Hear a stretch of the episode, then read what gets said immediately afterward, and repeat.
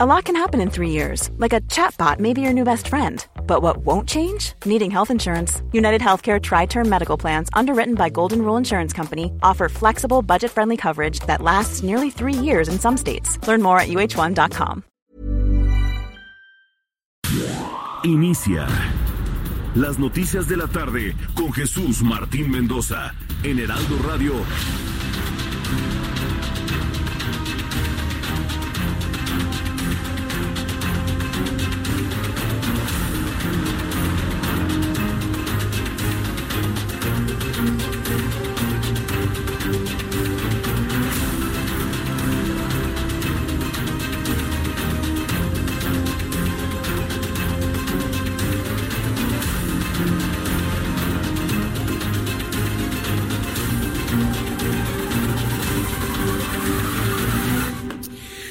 La tarde en punto, hora del centro de la República Mexicana. Bienvenidos, me da un enorme gusto saludarle a través de los micrófonos del Heraldo Radio.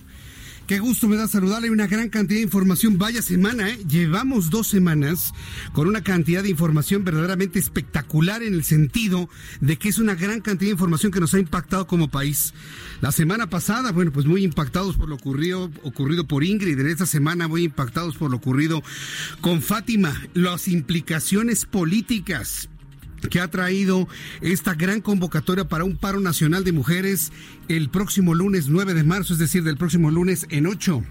Bueno, pues toda esta información se la tendré a detalle. Recuerde que estamos transmitiendo a través del 98.5 de FM en el Valle de México, 540 de amplitud modulada en Guadalajara, Jalisco en el 100.3 eh, 92.5 en Tampico, Tamaulipas, 106.3 en Villahermosa, Tabasco, 92.1 en Acapulco, Guerrero. Amigos que nos escuchan en Tijuana, Baja California y en San Diego, California, a través del 1700 de amplitud modulada. También estamos en diversas estaciones en el estado de Texas, estamos en Brownsville, estamos en McAllen, estamos en toda la línea fronteriza, así que súbale el volumen a su radio. Yo soy Jesús Martín Mendoza y le presento un resumen con lo más destacado. La titular de la Secretaría de Gobernación, Olga Sánchez Cordero, admitió que las autoridades llegaron tarde para tomar nuevas medidas para combatir la violencia de género en el país y así frenar los feminicidios. Vaya declaración de la secretaria Olga Sánchez Cordero. Está reconociendo que las autoridades son ellos, ¿eh?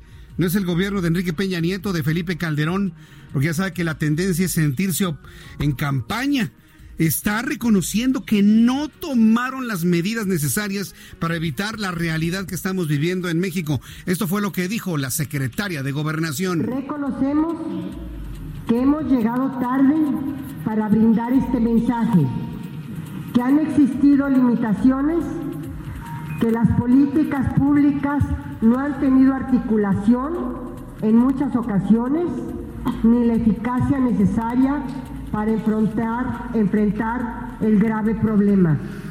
Bien, pues qué bueno que lo reconoce, qué bueno que lo está reconociendo la propia Olga Sánchez Cordero, porque sí, ya basta, ya basta de echarle la culpa a los anteriores.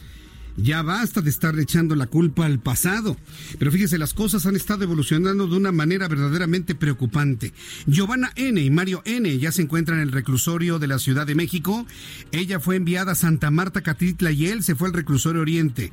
Están acusados por el secuestro agravado y feminicidio de la pequeña Fátima de siete años. Pero la noticia de último momento, la abogada de Giovanna la abogada de la mujer que participó en el asesinato, ha abandonado el caso ha abandonado a Giovanna. La ha abandonado ¿por qué? Porque asegura que está amenazada, tiene amenazas en su contra.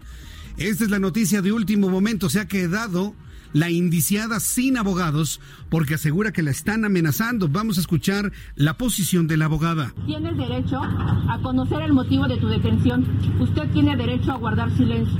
Usted tiene derecho a declarar y en caso de hacerlo lo hará asistido de su defensor ante la autoridad competente. Usted tiene derecho a ser asistido por un defensor. Si no quiere o no puede hacerlo, le será asignado uno por el Estado. Usted tiene derecho a hacerle de conocimiento a un familiar o persona que desee los derechos de su detención y del lugar de custodia en que se halla en cada momento. Usted es considerado inocente desde este momento hasta que se determine lo contrario. En caso de ser extranjero, usted tiene derecho a que el consulado de su país sea notificado de su detención. Bien, pues esto es lo que esta es la lectura de derechos que le hicieron a la señora Giovanna una vez que llegó a su lugar de retención. Pero se lo lee una mujer y ya escuchó usted el, el, impacto emocional de la mujer que está leyendo los derechos de la señora Giovanna.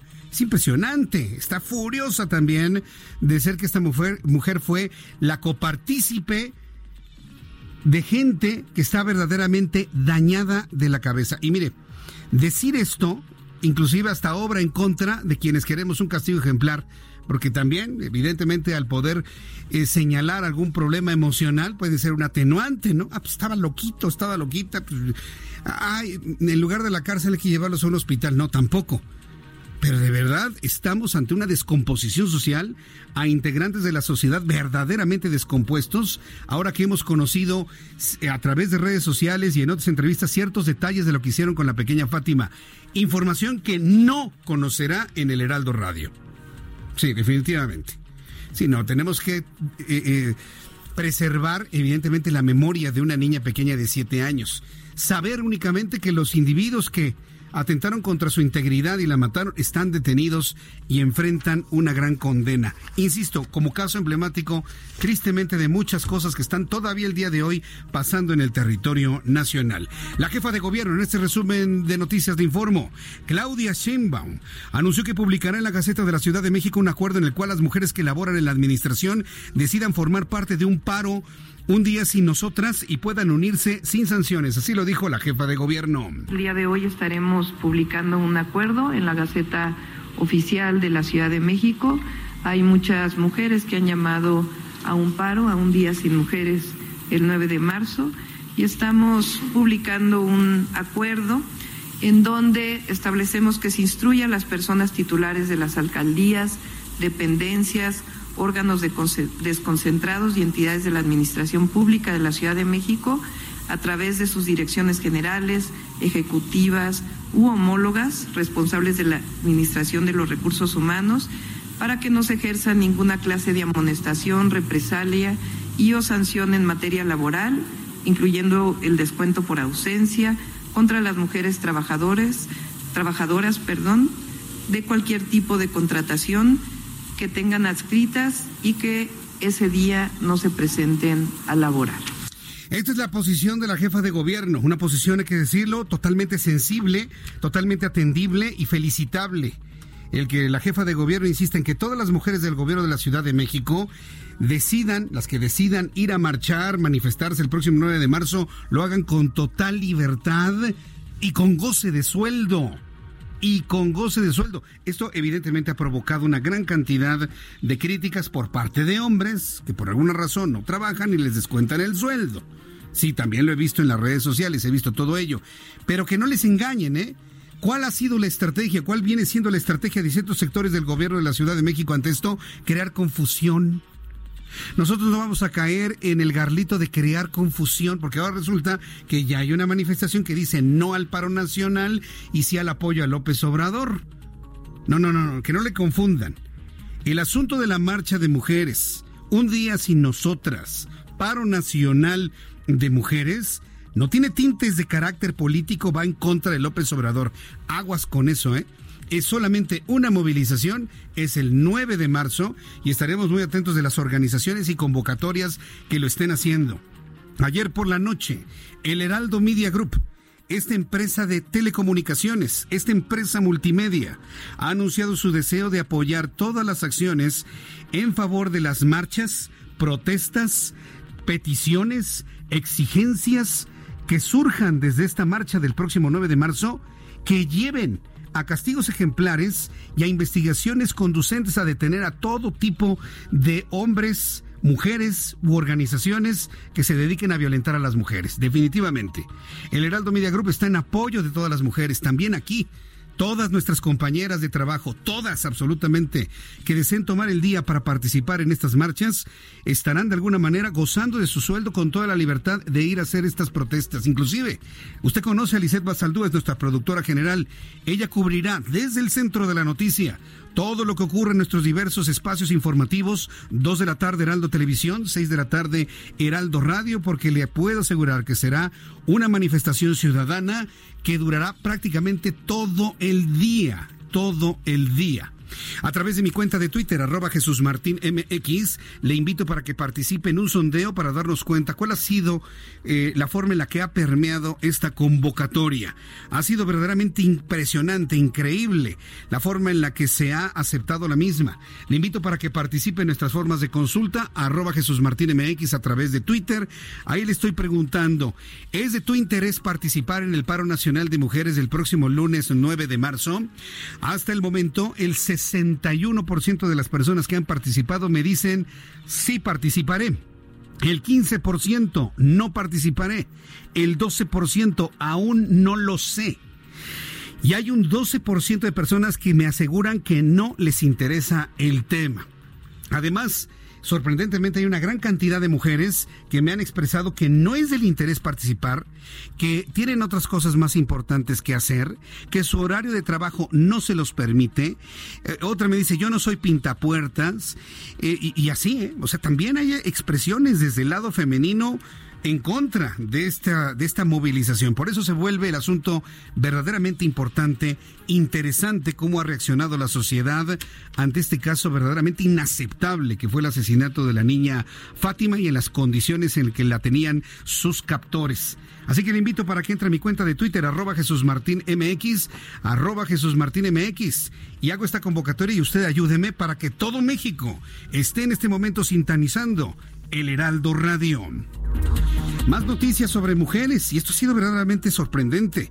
Mujeres pacientes de la Fundación de Cáncer de Mama, FUCAM, protestaron en el Zócalo Capitalino frente a las oficinas del gobierno de la Ciudad de México para exigir que se firme un nuevo acuerdo con el Instituto de Salud para el Bienestar. Vamos a escuchar a las mujeres que recibían de FUCAM tratamiento contra su cáncer de mama. Escúchelas usted todavía le deben dinero a FUCAN.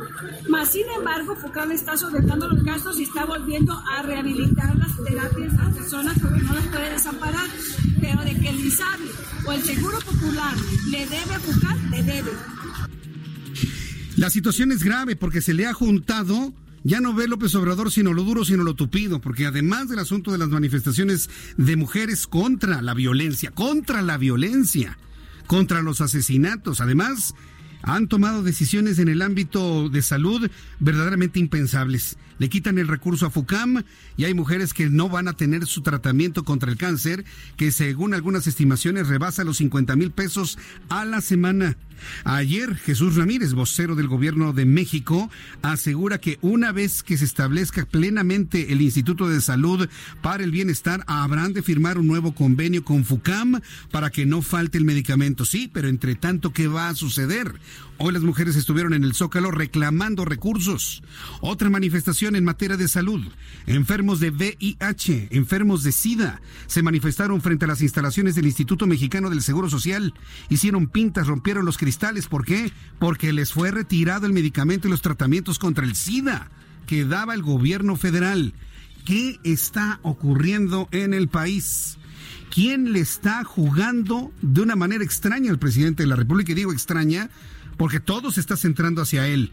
Quitan todo tipo de beneficios para la sociedad. Sobre el asunto de SIDA, estamos esperando a que haya una aclaración desde el gobierno de México, porque hoy la manifestación frente al Seguro Social fue verdaderamente tremenda. Las pintas, los daños, la rabia, la desesperación, la muestra de, afectos y cariños frente al Instituto Mexicano del Seguro Social para que la autoridad vea que necesitan el medicamento. Ha sido un día verdaderamente difícil en esta materia y en cuanto tenga una reacción por parte del Seguro Social o bien de la Secretaría de Salud en el tema de los enfermos con virus de inmunodeficiencia adquirida, transmitidos con el virus, eh, saber qué es lo que van a hacer ahora, luego de esta manifestación que se vivió en las primeras horas del día de hoy. Otro asunto importante, vaya viernes de noticias. El titular de la Unidad de Inteligencia Financiera, Santiago Nieto, negó que se tenga una investigación en contra de Enrique Peña Nieto. Recordó que hasta el momento solo se ha presentado cuatro denuncias en contra del exdirector de Petróleos Mexicanos, Emilio Lozoya. Si sumamos la declaración de Santiago, Santiago Nieto, si sumamos la posición del presidente de la República, Andrés Manuel López Obrador, en el sentido de que ellos no han denunciado al expresidente de México, estaríamos ante una información dudosa del Wall Street Journal, lo pongo como una pregunta. Esto fue lo que confirmó el propio titular de la Unidad de Inteligencia Financiera. El eh, fiscal lo que ha comentado es que eh, esto implica una que se ha ido acercando este, al expresidente, pero pues en realidad eh, lo que tenemos hasta este momento son la presentación de las denuncias contra toda esta serie de de, ex públicos que desde nuestra perspectiva eh, vulneraron la confianza ciudadana con eh, mecanismos como la generación de empresas fachadas, la facturación de operaciones simuladas eh, y evidentemente el peculado y el enriquecimiento ilícito. Que la, postura del gobierno ha sido muy clara, nuestra posición va a ser de atender el planteamiento del presidente López Obrador de tener una política de cero tolerancia a la corrupción. Esto fue lo que dijo Santiago Nieto antes de, emprender este viaje junto con el presidente de la República. Y quiero informarle que todas las noticias están en el Heraldo Radio. Dígale a todas las personas que usted conoce que sintonicen el 98.5 de FM, 98.5 de FM y el 540 de AM en el centro de la República Mexicana. Y cuando le pregunten dónde se informa, dígalo. Me informo en el Heraldo Radio y si es a las 6 de la tarde con su servidor Jesús Martín Mendoza. Y de esta manera, bueno, pues volvamos a esta gran tradición de escuchar las noticias a esta hora de la tarde, que por cierto, la gran mayoría ya lo hacen nuevamente, cosa que le agradezco infinitamente. En este resumen de noticias le doy a conocer que la Fiscalía de Nueva York en los Estados Unidos tiene pruebas para incriminar al exsecretario de Seguridad Pública, Genaro García Luna, de acuerdo con documentos revelados por un periodista del New York Times, entre los que destacan declaraciones, registros financieros, fotos, documentos, videos relacionados con el tráfico de drogas. Vamos con nuestra corresponsal Claudia Espinosa. Ella se encuentra en el estado de Puebla. Suman siete ya los casos de feminicidios en Puebla, lamentablemente, en lo que va del año 2020. Adelante, Claudia, te escuchamos. Así es, te saludo con gusto a ti y a todos los amigos del Heraldo Media Group. Pues de acuerdo con el Secretariado Ejecutivo del Sistema Nacional de Seguridad, en lo que va del año al corte del 31 de enero se registraron siete casos de feminicidios. De acuerdo con esta información, dos de estos casos son de menores de edad, uno por arma de fuego y el otro con un elemento de otra naturaleza. Los otros cinco casos son de mujeres mayores de 18 años de edad, dos de ellas asesinadas con arma de fuego y las otras tres con otro tipo de objetos. Esto ha colocado al Estado pues en el segundo lugar a nivel nacional en lo que comienza de este 2020. El primer caso de este año ocurrió el martes 7 de enero cuando una mujer que respondía al nombre de Eloína Esther con 24 años de edad y quien habitaba en una unidad habitacional de la ciudad de Puebla pues fue hallada sin vida y con señas de estrangulamiento. Hasta el momento pues se han reportado principalmente los casos en la ciudad de Puebla. Es el reporte desde aquí. Muchas gracias por la información, Claudia Espinosa. Buenas tardes. Hasta luego, buenas tardes. Marta de la Torres, nuestra corresponsal en Colima. La marcha y el paro, un día sin nosotras, del próximo lunes 9 de marzo, promete ser una manifestación ciudadana apoteósica. ¿Por qué se lo digo? Porque ya los gobiernos de los estados empiezan a sumarse a ello. Hoy lo hizo el gobierno de la Ciudad de México. Colima también se suma a esta manifestación. Adelante, Marta de la Torre. Así es, gracias. ¿Qué tal, Jesús Martín? Buenas tardes. Pues el gobernador José Ignacio Peralta Sánchez informó a través de sus redes sociales que estará apoyando a las mujeres que deciden sumarse a este día, un día sin nosotras, y este paro que podrían estar realizando las trabajadoras y funcionarios del gobierno del Estado sin ningún tipo de penalización. Como cascada, después del gobierno del Estado se sumaron la Universidad de Colima, que también estuvo respaldando a las maestras, a las alumnas y las trabajadoras que deseen sumarse a este paro el próximo 9 de marzo y posteriormente algunos ayuntamientos como el Ayuntamiento de Colima también estará respaldando a sus trabajadoras. Mi reporte. Muchas gracias por la información, Marta de la Torre. Gracias, buenas tardes. Anote el gobierno de la Ciudad de México y también el estado de Colima apoyando la gran manifestación Un día sin nosotras. Vamos con nuestros compañeros reporteros urbanos, periodistas especializados en información de ciudad. Daniel Magaña, a esta hora de la tarde y es viernes. ¿Dónde te ubicamos? Adelante. ¿Qué Jesús Martínez? Nos ubicamos aquí en la zona del Zócalo Capitalino. Está pues cerrada el circuito de la Plaza de la Constitución a partir de, la calle Venustiano Carranza. Como cada viernes pues se lleva un evento musical aquí en la zona del Zócalo. Y esto pues genera que prácticamente este tramo la avenida 20 de noviembre, el circuito de la Plaza de la Constitución, pues se vuelvan peatonales. Eh, también un grupo de manifestantes pues se traslada aquí hacia la zona centro. Ellos avanzan sobre la zona ya de pues la avenida Paseo de la Reforma. Ya han colocado un templete enfrente de Palacio Nacional donde realizarán meeting esta tarde, así que bueno, hay que tomarlo en cuenta, sobre todo para las personas que se trasladan hacia la zona de Juárez, el eje central. Bueno, pues en los próximos minutos este grupo de manifestantes ingresarán sobre esa ruta en dirección aquí hacia el primer cuadro capitalino. El reporte, muy buena tarde. Gracias, muy buenas tardes, eh, Daniel Magaña. Vamos a entrar en comunicación con mi compañero Israel Lorenzana. Adelante, Israel, ¿dónde te ubicas? Jesús Martín, gracias. Muy buenas tardes. Un gusto saludarte. Nosotros estamos circulando en estos momentos a través de la Avenida de los Insurgentes. Vaya problemas que se registran esta tarde a partir de la zona de viaducto con dirección hacia la glorieta del mismo nombre. La circulación prácticamente a vuelta de rueda. Aquí, sin duda alguna, hay que recomendar a nuestros amigos utilizar la zona de patriotismo para que viene de Churubusco, de Viaducto, con dirección hacia la zona de reforma. El sentido opuesto a través de insurgentes, la circulación aceptable, algunos asentamientos en los cruces marcados con semáforo, pero nada para abandonar esta arteria Jesús Martín. Si nuestros amigos van con dirección a la ciudad universitaria, sin duda alguna insurgentes es una buena opción con dirección también hacia el periférico. Jesús Martín, la información que te tengo. Muchas gracias por la información, Israel Lorenzana. Hasta luego. Todos nuestros compañeros reporteros urbanos, periodistas especializados en información de ciudad, le dan cuenta por dónde sí y por dónde no circular. Clásico viernes, Avenida de los Insurgentes, verdaderamente es difícil para circular al cruce con Río Miscuac. Río Miscuac, todo por supuesto, desde el entronque con lo que es patriotismo, revolución y hacia la zona de calzada de Tlalpan va a vuelta de rueda, muy complicado el circuito interior, es un clásico viernes, ya ni le digo el viaducto Miguel Alemán para quienes van rumbo al Aeropuerto Internacional de la Ciudad de México, calcúlese una hora más de lo que normalmente se hace rumbo al aeropuerto a esta hora de la tarde. 6 con 21, las 6 de la tarde con 21 minutos hora del centro de la República Mexicana. Hoy es viernes, afortunadamente 21 de febrero. ¿Qué sucedía un día como hoy en México? Abraham Arreola. Esto es un día como hoy en México. 1910. Queda fundada oficialmente la Cruz Roja Mexicana. Esto tras un año de labores de apoyo por una serie de lluvias torrenciales ocurridas en agosto de 1909 en Monterrey. El apoyo vino de varios grupos filántropos, principalmente de Fernando López y su esposa, Luz González Cosío de López. Con ellos quedó constituida la primera brigada, y estas acciones llegaron a los oídos de don Porfirio Díaz, quien expidió el decreto 401 con el que creó la Cruz Roja Mexicana. 1978. En la Ciudad de México, los trabajadores de la compañía Luz y Fuerza del Centro, mientras se encontraban trabajando en un cableado, realizaron el hallazgo de un monolito conocido como la Coyolxauhqui, quien según la mitología mexica intentó matar a los hijos de Coatlique con Huitzilopochtli, siendo este último quien la descuartizó y arrojó su cabeza al cielo. Ya sabes, mitologías.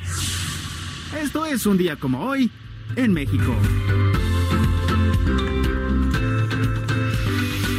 Gracias, Abraham Arriola. Muchas gracias por la información que nos has dado y sobre todo recordar lo importante. ¿Sí escuchó usted quién creó la Cruz Roja Mexicana? Claro, la Cruz Roja es internacional, pero ¿quién la trajo a México? ¿Sí, escuchó, ¿Sí escucharon todos? Porfirio Díaz. Yo soy inclusive de la idea que deberíamos repatriar los restos de Porfirio Díaz. Traerlos de París, traerlos a México y darles un verdadero honor y tenerlo en la rotonda de las personas ilustres.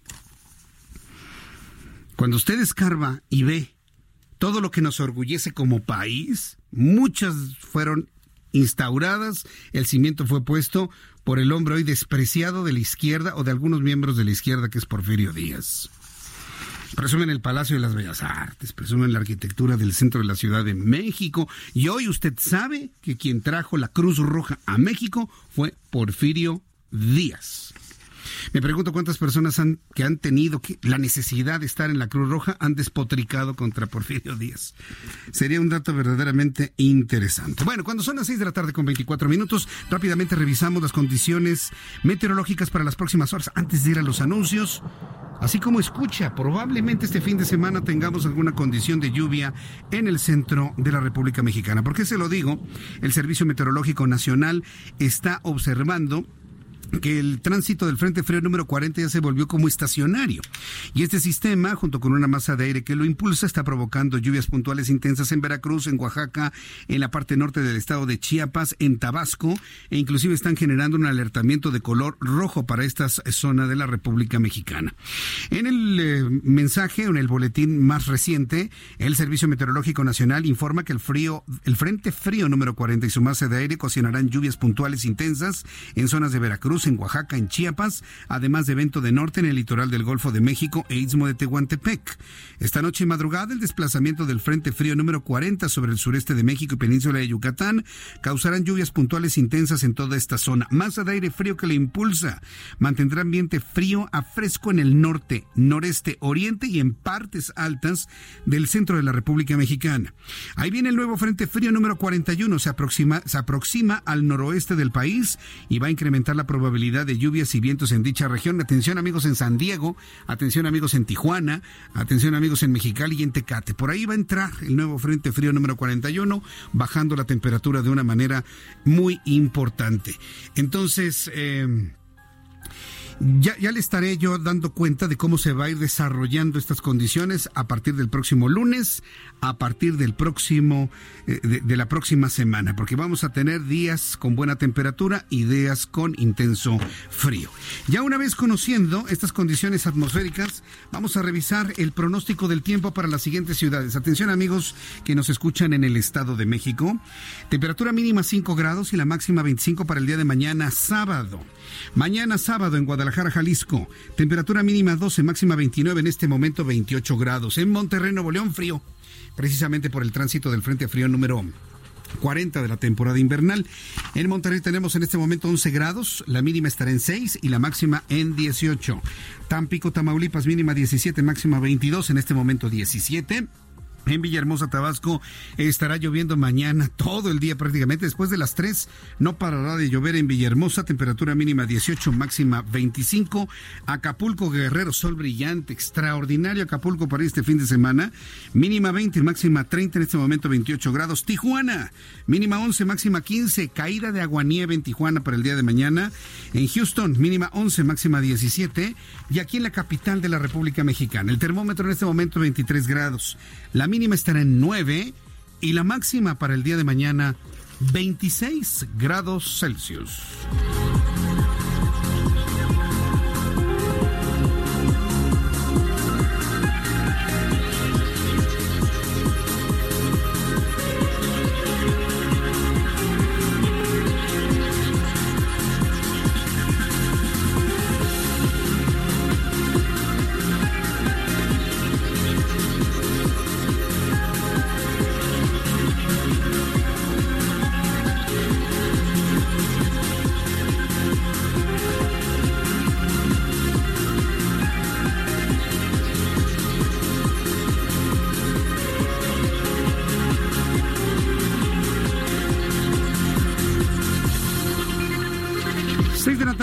28 minutos, las 6 de la tarde con 28 minutos, hora del centro de la República Mexicana.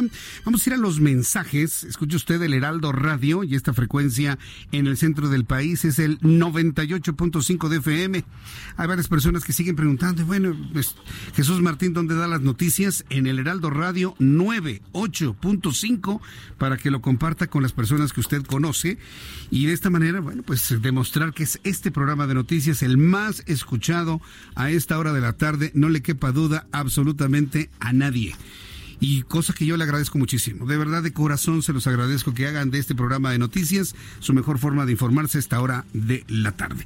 Vamos a ir a los mensajes de regreso. No se vaya a perder, por favor, bajo ninguna circunstancia, las declaraciones de la secretaria de Gobernación, Olga Sánchez Cordero. Declaraciones que tienen un grado muy importante de autocrítica en ningún momento buscó politizar las cosas como finalmente han ocurrido en el ámbito más alto en la política del país. Me ha sorprendido la posición del presidente López Obrador. Me ha sorprendido mucho. Tenía en las manos, tenía en las manos una oportunidad de oro el presidente y la dejó ir. ¿Y sabe por qué la dejó ir? Por los malos consejos de la gente que lo rodea. Desde gente de su familia hasta los políticos más eh, rabiosos contra otras expresiones políticas. ¿Por qué se lo digo? López Obrador tenía en las manos la posibilidad de decir, vamos a apoyar el movimiento femenino y me uno al reclamo de las mujeres por parar los feminicidios y la violencia. Lo tenía en la mano. ¿Y sabe qué hizo López Obrador? Decir que es un movimiento aprovechado por los conservadores. Yo no sé, yo creo que López Obrador está durmiendo con el enemigo. Yo no sé quién le recomendó tomar esa posición. Fue una posición completamente errónea. Hoy la secretaria de Gobernación tiene una posición mucho más autocrítica en este sentido. Voy a regresar con todo esto y le invito para que me dé sus comentarios. Vamos a platicarlos todos juntos y le invito para que me escriba a través de mi cuenta de Twitter, arroba Jesús Martín MX. Escuchas a Jesús Martín Mendoza con las noticias de la tarde por Heraldo Radio, una estación de Heraldo Media Group. Heraldo Radio, la HCL se comparte, se ve y ahora también se escucha. Escucha las noticias de la tarde con Jesús Martín Mendoza. Regresamos.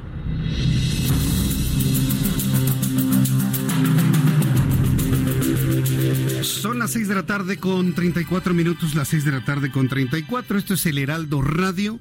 Yo soy Jesús Martín Mendoza y me da un enorme gusto saludarle a esta hora de la tarde para quienes nos sintonizan ya en este momento. Una gran cantidad de comentarios a través de nuestro chat en vivo que lo tenemos en YouTube, Jesús Martín MX, y también a través de nuestra cuenta de Twitter, arroba Jesús Martín MX, en donde le estoy invitando a participar en este sondeo que nos va a dar una idea muy clara de cuál es el porcentaje de la población que podría tal vez participar o no, pero que está de acuerdo con este llamado de diversos colectivos femeninos para manifestarse en contra de la violencia, pero de una manera muy singular. Nadie ha hablado de ir a destruir, a pintar. Seguramente sí ocurrirá el próximo lunes 9 de marzo. Seguramente sí va a ocurrir. Pero el concepto es un día sin mujeres, un día sin nosotras. Paro Nacional de Mujeres.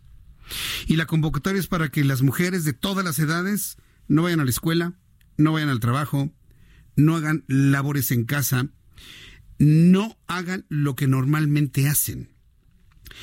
Y ante la sensibilización que ha provocado el caso de Fátima, el caso de Ingrid, el caso de Abril y el caso de NNNN cantidad de mujeres en nuestro país, pues ha provocado que gobiernos, entidades, empresas, se pronuncien a favor de este movimiento y garantizar los espacios, los tiempos para que las mujeres se manifiesten con goce de sueldo, si es que están trabajando, sin represalias en las escuelas, sin ningún tipo de cuestionamiento. Esto, como le digo, ha provocado críticas, ha, provocado aprobaciones.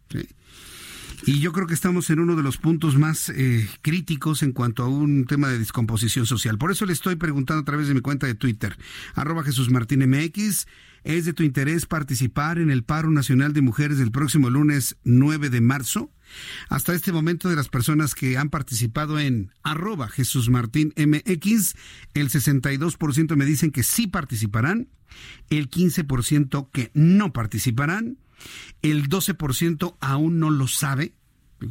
Es un porcentaje pequeño hasta cierto punto que todavía no ha tomado esa decisión y no lo sabe y el 11% me dice que no le interesa el tema. Yo le invito para que entre a mi cuenta de Twitter, arroba Jesús Martín MX, arroba Jesús Martín MX, y participe en este sondeo. Estará vivo el resto de hoy, sábado, domingo, y el lunes aproximadamente a esta hora estará concluyendo para dar a conocer los porcentajes finales. Le invito para que participe, arroba Jesús Martín MX, y en unos instantes leeré comentarios de nuestros amigos a través de nuestras formas de contacto. Hoy la secretaria de Gobernación, Olga Sánchez Cordero, hizo una declaración muy importante que tiene un gran, una gran carga de autocrítica. Y, qué bueno que así sea, porque esto demuestra que la presente administración, si bien podríamos señalar, tiene las mejores intenciones, tal vez no las mejores prácticas para algunos, se ha reconocido a partir de hoy falible. Y el reconocer la falibilidad me parece que es un avance en un sentido para encontrar las soluciones a los problemas. Cuando alguien no reconoce que se equivoca, cuando alguien no reconoce que hizo mal o que hizo mal por omisión, no estamos en el camino de solucionar absolutamente nada.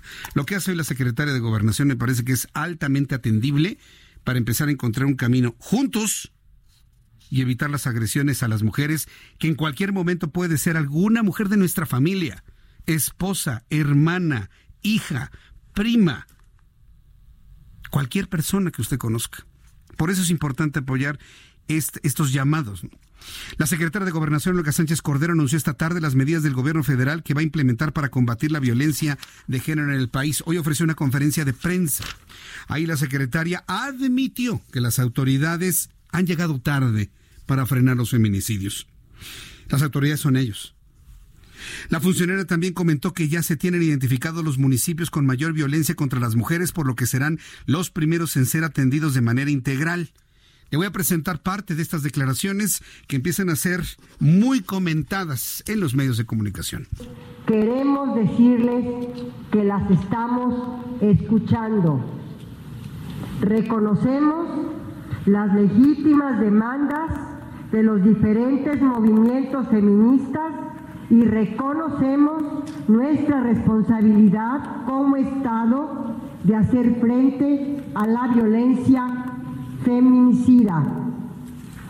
Queremos decirles que estamos trabajando todos los días, coordinando, instruyendo, monitoreando e implementando acciones para prevenir y atender estas violencias. Reconocemos que hemos llegado tarde para brindar este mensaje, que han existido limitaciones que las políticas públicas no han tenido articulación en muchas ocasiones ni la eficacia necesaria para enfrentar, enfrentar el grave problema. Eso es lo que comentó Olga Sánchez Cordero. Me está preguntando Joe Armenta si la señora Olga también ha manifestado su interés de acudir a la marcha o las manifestaciones o ya se arrepintió. En esta conferencia no lo comentó. Sin embargo, estamos eh, preguntándole a su equipo más cercano si ella va a tener una presencia física, porque bueno, una presencia puede ser virtual a través de las redes sociales, apoyarnos y demás, no, una presencia física durante alguna de las marchas o manifestaciones que ocurrirán el próximo lunes 9 de marzo. Interesante lo que me pregunta Joe, muchas gracias por preguntar esto. Y bueno, pues estas fueron las declaraciones de Olga Sánchez. ¿Qué le parece? A mí me parece que se avanza mucho cuando se tiene esta capacidad de autocrítica. Tras girar dos órdenes de aprehensión contra Giovanna N. y Alberto N., créame que la, aprehensión de estos dos individuos, por la razón que haya sido, por si los presentaron, si los pusieron, si los convencieron, sea lo que sea, tras girar dos órdenes de aprehensión contra Giovanna N. y Alberto N., presuntos asesinos de Fátima Cecilia, se llevó a cabo su traslado del Estado de México a la capital del país. En el Heraldo Televisión, hace algunas horas, tuvimos la oportunidad con Gerardo Galicia de llevar el seguimiento del momento del traslado. No hubiera visto, ¿no? Qué, qué, qué cosa más impresionante el aparato de seguridad para poder llevar a estos dos hombres a sus lugares de reclusión. Pero lo que me pareció muy significativo fue esta reacción esta reacción popular, una reacción pública, sabía la gente, porque iba llevando el seguimiento de, de, de, este convoy a través del Heraldo Televisión, salían a las calles sabiendo que iban a pasar por ahí para gritarles todo tipo de insultos, condenas, maldiciones, improperios. Gerardo Galicia estaba más que sorprendido porque en el camino salía la gente a gritarles y hasta aventarles cosas al convoy que llevaba a los dos tipos presuntamente señalados de haber asesinado a la niña Fátima. ¿Qué fenómeno social vimos el día de hoy y del cual fuimos testigos a través de nuestra transmisión del Heraldo Televisión? El trayecto inició en Atizapán de Zaragoza, terminó en la Fiscalía Antisecuestro de la Ciudad de México. Les leyeron sus derechos, los cargos que se les imputan. Secuestro agravado, feminicidio, posteriormente fueron llevados a prisión. Giovanna N. fue trasladada al penal de Santa Marta Catitla, Mario N. al reclusorio Oriente.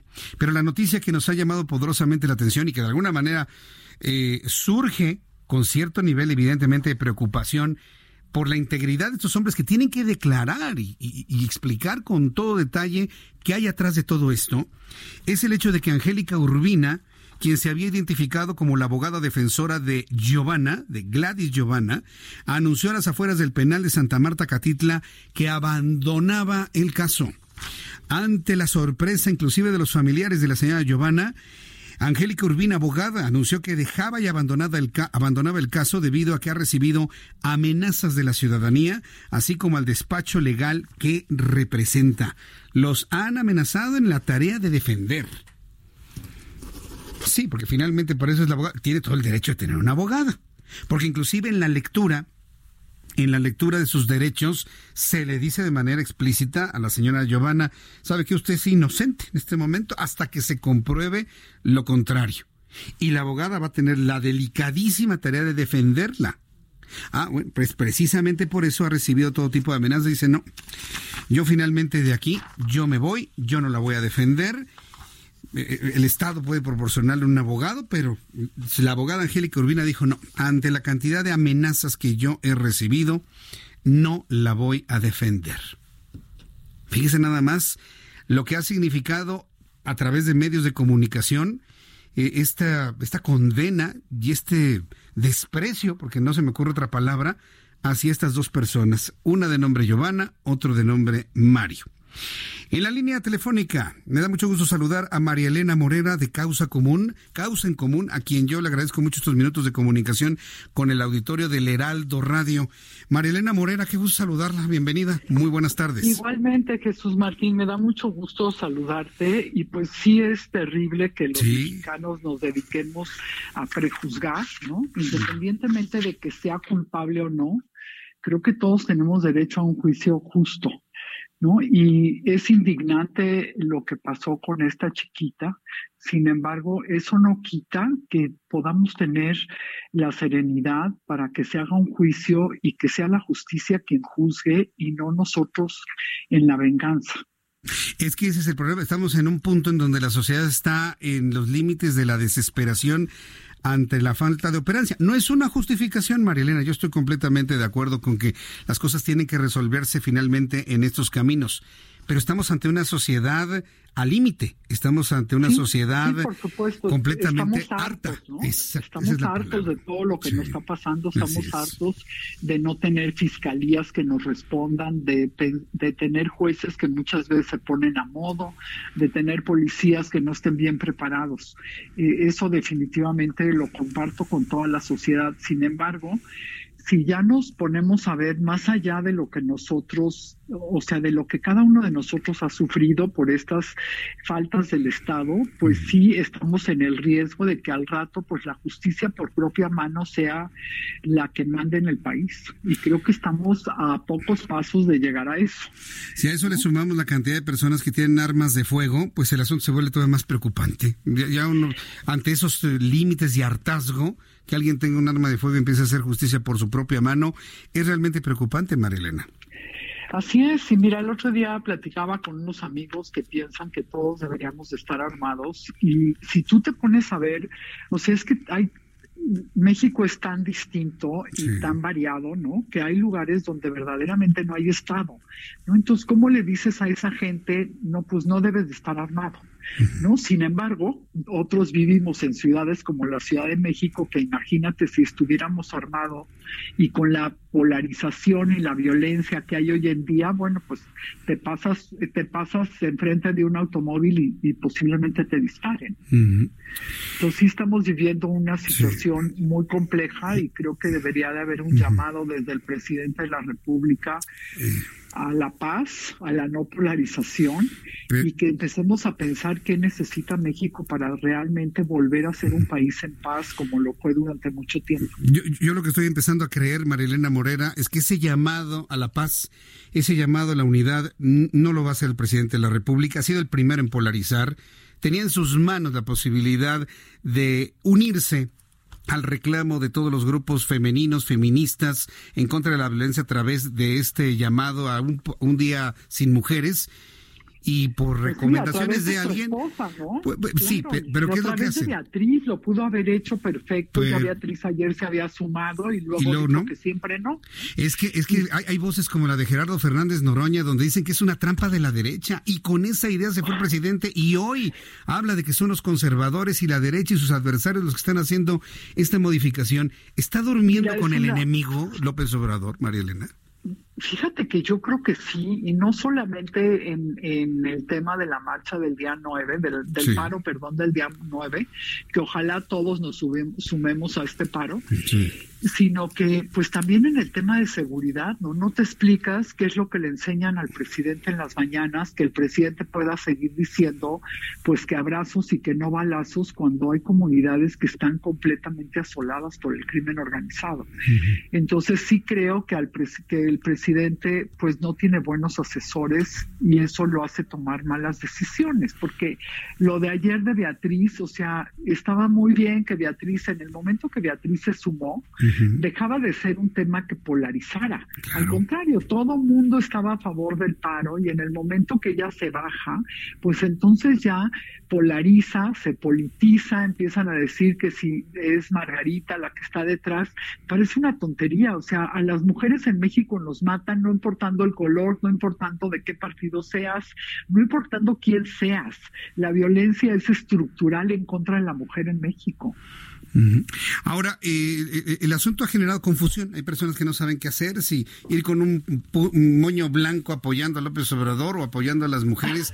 Se, ha generado una confusión. Yo he insistido en que nada más hay una sola marcha, una sola eh, manifestación que es a favor de las mujeres, en contra de la violencia, en contra de los feminicidios. Eso, es que eso, lo que pasa es que la confusión es que la marcha es el 8 y el paro es el 9. Sí, así es. El paro de que las mujeres no, va, no salgan, no manden a sus hijas a la escuela, no vayan a trabajar. Eso es el, el, lunes, que es lunes 9. Y la marcha es, eh, hay una confusión entre que si va a ser el 7 una cadena y el 8 una marcha, pero en esos días es, la marcha es el fin de semana y el paro de las mujeres es el lunes, porque precisamente como cayó en domingo el Día de la Mujer, bueno, pues el paro este, se decidió hacer el lunes.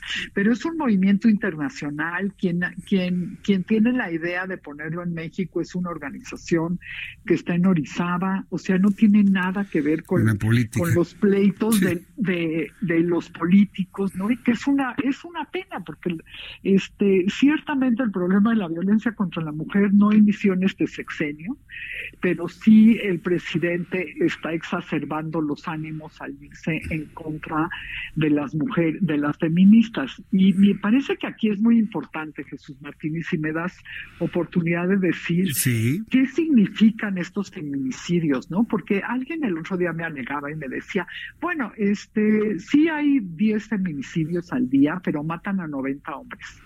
No, es que hay 10 feminicidios porque matan a una mujer solo por ser mujer. Además matan a otras mujeres, pero solo por el hecho de ser mujer te matan. ¿no? solo por el hecho de, ser mujer te agreden en la calle, solo por el hecho de ser mujer hay hombres que piensan que te pueden tocar o insultar, ¿no? Entonces, ese es el tema del paro del día 9. Y me parece que el presidente nadie se lo ha hecho ver de manera pues como es, tan sencillo como es, ¿no? Si eres mujer tienes más riesgo en México que si eres hombre, así es. Sí, definitivamente. Ahora, Marilena Morena, ¿qué debe, cómo, deben fluir las cosas? Es decir, el día 10, el martes 10 de marzo, ¿cómo debe ser México después de las expresiones que vamos a ver el domingo y el lunes? Porque la verdad yo, yo, yo no me imagino que sigan las cosas igual después de movilizaciones que prometen ser mucho más grandes que aquella manifestación blanca que ocurrió en tiempos cuando López Obrador era jefe de gobierno, que seguramente usted recordará. Esto promete ser mucho más grande y no me imagino que México siga siendo el mismo y que en las noticias sigan fluyendo noticias de desapariciones, secuestros y asesinatos de mujeres. ¿Qué tendría que suceder después del domingo 8 y el lunes 9 de marzo? Mira, qué bueno que lo mencionas, porque las marchas, las movilizaciones y los paros lo que hacen es visibilizar un problema, ¿no? Sales a la calle para visibilizarlo y para que la gente se apropie del tema y para que la gente sea empático con un problema. Solo es para eso. O sea, quien crea que por salir a, marchar el domingo o por no salir de su casa el lunes, el día 10, ya vamos a estar en un país libre de violencia, bueno, pues no es así. Pero lo que sí hacen las marchas, ¿no? Y lo vivimos en el 2000, en el 2004, cuando nosotros hicimos la Gran Marcha Blanca, es que en el momento que civilizas un problema que se hacen muchos, miles de personas fueron empáticas con este problema, bueno, pues abre la posibilidad de cambiar políticas públicas, de mejorarlas, de que, de que se haga una política. Por ejemplo, en este caso lo que esperaríamos es que verdaderamente saliera un decálogo del gobierno o un decálogo o cinco puntos, ¿no? Donde verdaderamente se cambie la política pública y tengamos la esperanza de que podemos volver a vivir en un país con menos violencia hacia las mujeres. Eso yo, lo, yo es lo que esperaría, que en el transcurso de, de las próximas dos semanas, el, las pues todas, todas apoyemos y todos apoyen que verdaderamente México pueda tener políticas de prevención de violencia contra las mujeres. Y estas políticas tienen que ser, por supuesto, a nivel municipal, a nivel estatal y a nivel federal. Porque si pensamos también que todo lo va a resolver el presidente, pues eso también es una mentira, ¿no? Pero el presidente sí podría abrir los brazos, ¿no? Y decir, a ver, eh, vamos entre todos a hacer una política nueva para que las mujeres vivan con menos violencia. Invitar a mujeres a participar, a hacer suyas las propuestas, ¿no? Hay muchas mujeres de la 4T que siempre habían participado y siguen participando en, temas feministas, ¿no? Y lo están haciendo. Entonces creo que creo que el presidente tiene grandes mujeres cerca que le podrían ayudar a hacer una política verdadera en contra de la violencia contra las mujeres, pero él debe de entender que sí es un o sea, sí es un problema el que tenemos a México, en México y no basta con decir con que ya nos vamos a querer mucho y vamos a tratar bien a las mujeres. No, es eso. No, no es eso. Pues Marilena Morera, la próxima semana volvemos a platicar, la, semana de la misma marchas, manifestaciones, lo, lo, volvemos a platicar y yo quiero agradecer mucho estos minutos de conversación, de elementos de juicio para el público que escucha El Heraldo Radio. Muchas gracias, María Elena.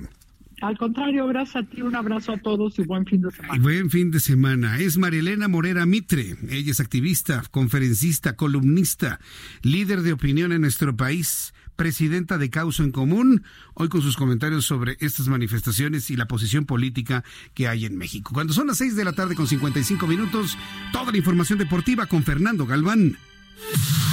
Expo Antaria Alimentaria a México 2020. Consolida alianzas y negocios el 31 de marzo, primero y 2 de abril. Presenta. Fernando Galván, bienvenido. Buenas tardes, Jesús Martín, ¿cómo estás? A ver, otra vez hasta que te prendan el micrófono. Otra vez, ahí está. Ahí, estás, Ya. ¿Cómo estás, Jesús Martín? Bien, ¿y tú? Bien también, ya listo. ¿Qué tal el fin de semana? Muy movido va a estar, ¿eh? Va a estar movidito, va a estar movidísimo. Fíjate, tres partidos para hoy en la Liga Mexicana: Atlas Pachuca, Puebla Toluca y Tijuana contra Chivas. El Atlas gana, golea 4 por 0. ya vas. ¿Cómo no? Para mañana, León Necaxa, Cruz Azul Tigres y el América se mete a la casa del campeón, pero pues, como anda el campeón, pues la verdad que igual en una de esas gana el América fácil. Y para el domingo, Pumas contra Monarcas, Querétaro contra San Luis y cierran la jornada desde Juárez. Reciben a los Santos de la Laguna. Comentarte, Jesús Martín, que Briseida Costa despachó a María del Rosario Espinosa en el para en la búsqueda del boleto prolímpico. Se jugaron, se hicieron tres combates y Briseida ganó dos. Entonces ella va a ir a Costa Rica a buscar el pase olímpico para eh, la delegación mexicana en Taekwondo. Lo van a hacer los días 11 y 12 de marzo. También ya llegó Rafa Nadal a México para el abierto de, de, Acapulco, que se, va, que se va a disputar la próxima semana ya de manera oficial. También ya llegó Serena Williams. Y pues ya tenemos también el México Championship del torneo de golf. Rory McIlroy dio muestra de su magia. Es un fuera de serie. En la primera ronda firmó una tarjeta de 65 golpes que lo colocaron en lo más alto de ese torneo, que busca que sea su primer triunfo en 2020. Así que Jesús Martín, Muy bien. esa es la información deportiva de pues este fin de semana que va a haber muchísimo. Y nos vemos el lunes para que nos platiques los resultados, numeralias y todo. Claro que sí. Y a ver si no se enoja Orlando, ¿no? Pues a ver, ojalá que el Monterrey tenga se apiade de las de las águilas. Mira, hasta cansa yo la risa de este hombre. Gracias, Fernando Galván. Muy buenas tardes. Buenas tardes, 6 con 57. Grandes negocios, capacitación especializada en networking para el sector comercial y alimentario. Todo en Expo Antadia Alimentaria México 2020. Forma parte de esta comunidad internacional de empresas y consolida grandes negocios. 31 de marzo, 1 y 2 de abril en Guadalajara. Informes al 5555 809900 y en expoantad.com.mx. Expo Antadia Alimentaria México 2020. Consolida alianzas y negocios el 31 de marzo, 1 y 2 de abril. Presentó. Bien, son las 6 de la tarde con 57 minutos. Vamos a ir a los anuncios y regreso enseguida. Le voy a presentar un resumen con lo más importante. A nuestros amigos que nos escuchan en otras emisoras de la República Mexicana decirles que después del resumen le voy a informar todo lo que dijo López Obrador sobre los conservadores y la manifestación femenina, la Suprema Corte de Justicia de la Nación que se declaró aliado de la lucha femenina, el Consejo Coordinador Empresarial. Bueno, ¿quiere conocer todas estas informaciones? Vámonos todos a www.elheraldodemexico.com, www.elheraldodemexico.com y aquí en el centro del país continuamos en el 98.5 de FM, 98.5 de FM, en el centro de su FM y en el 540 de AM, que cubre el centro y sur de la República Mexicana. La 540 es la primera, la primera estación de amplitud modulada. Voy a los anuncios, regreso con un resumen. Escuchas a... Jesús Martín Mendoza con las noticias de la tarde por Heraldo Radio, una estación de Heraldo Media Group. Heraldo Radio. Escucha las noticias de la tarde con Jesús Martín Mendoza. Regresamos.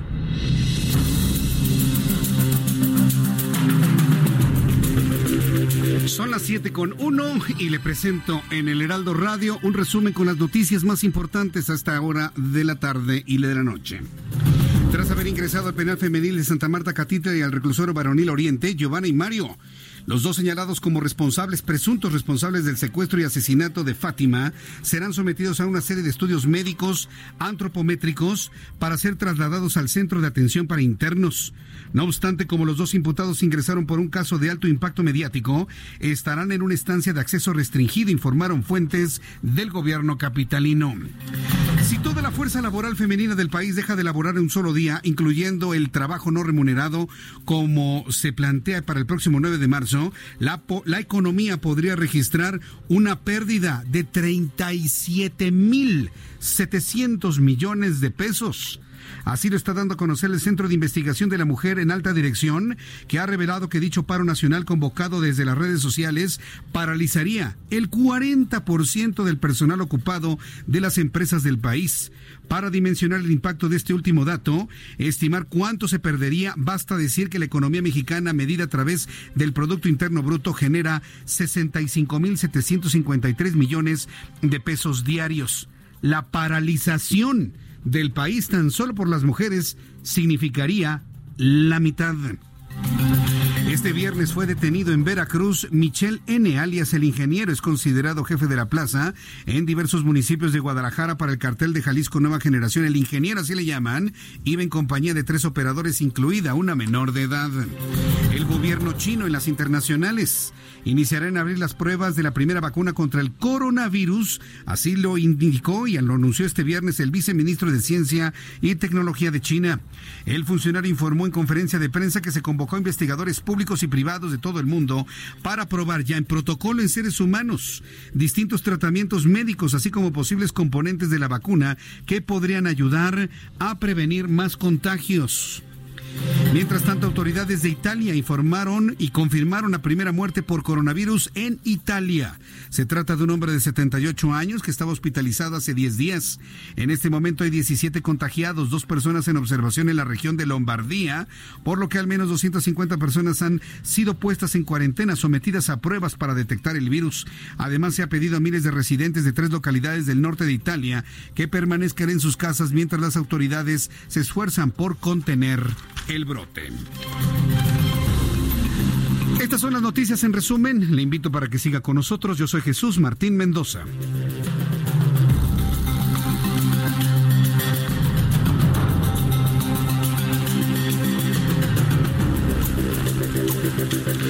Son las 7 con 4, las 19 horas con 4 minutos, hora del centro de la República Mexicana.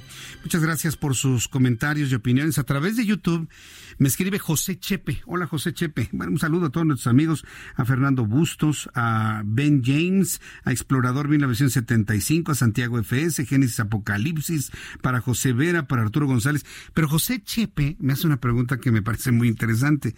Me dice, JMM, o sea, Jesús Martín Mendoza, ¿no te hace daño escuchar información informar puras malas noticias a diario? Por supuesto que me hace daño. Por supuesto que me hace daño, pero pues a diferencia de otros colegas, bueno, yo no sé cómo lo los otros colegas, yo sí he desarrollado en los últimos años, bueno, durante toda la vida, una capacidad para terminar y para cerrar la cortina. Hay momentos en los que digo ya, hasta aquí, así como en las reglas que hay para la utilización de algunas cosas en el hogar, hasta aquí la información. A partir de ese momento me dedico a la familia, a mis hijos, a mi esposa, a, buscar cosas que, a hacer cosas que a mí me gustan.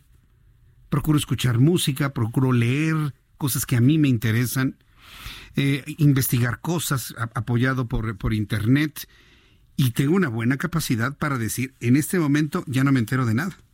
En este momento me desahogo, en este momento me purifico, en este momento saco varias cosas. Y ya, bueno, pues ya al día siguiente o los dos días, por la misma necesidad, pues hago una revisión de cómo van las cosas y otra vez lo cierro. Tengo esa capacidad de hacerlo. Entonces, se ha desarrollado con el tiempo.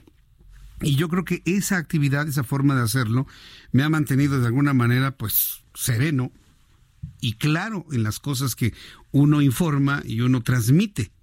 A mí, la verdad, desde, usted me conoce, si usted me escuchaba desde la anterior estación de radio, sabe perfectamente bien que a mí no me gusta estar transmitiendo todos los días información de muertos.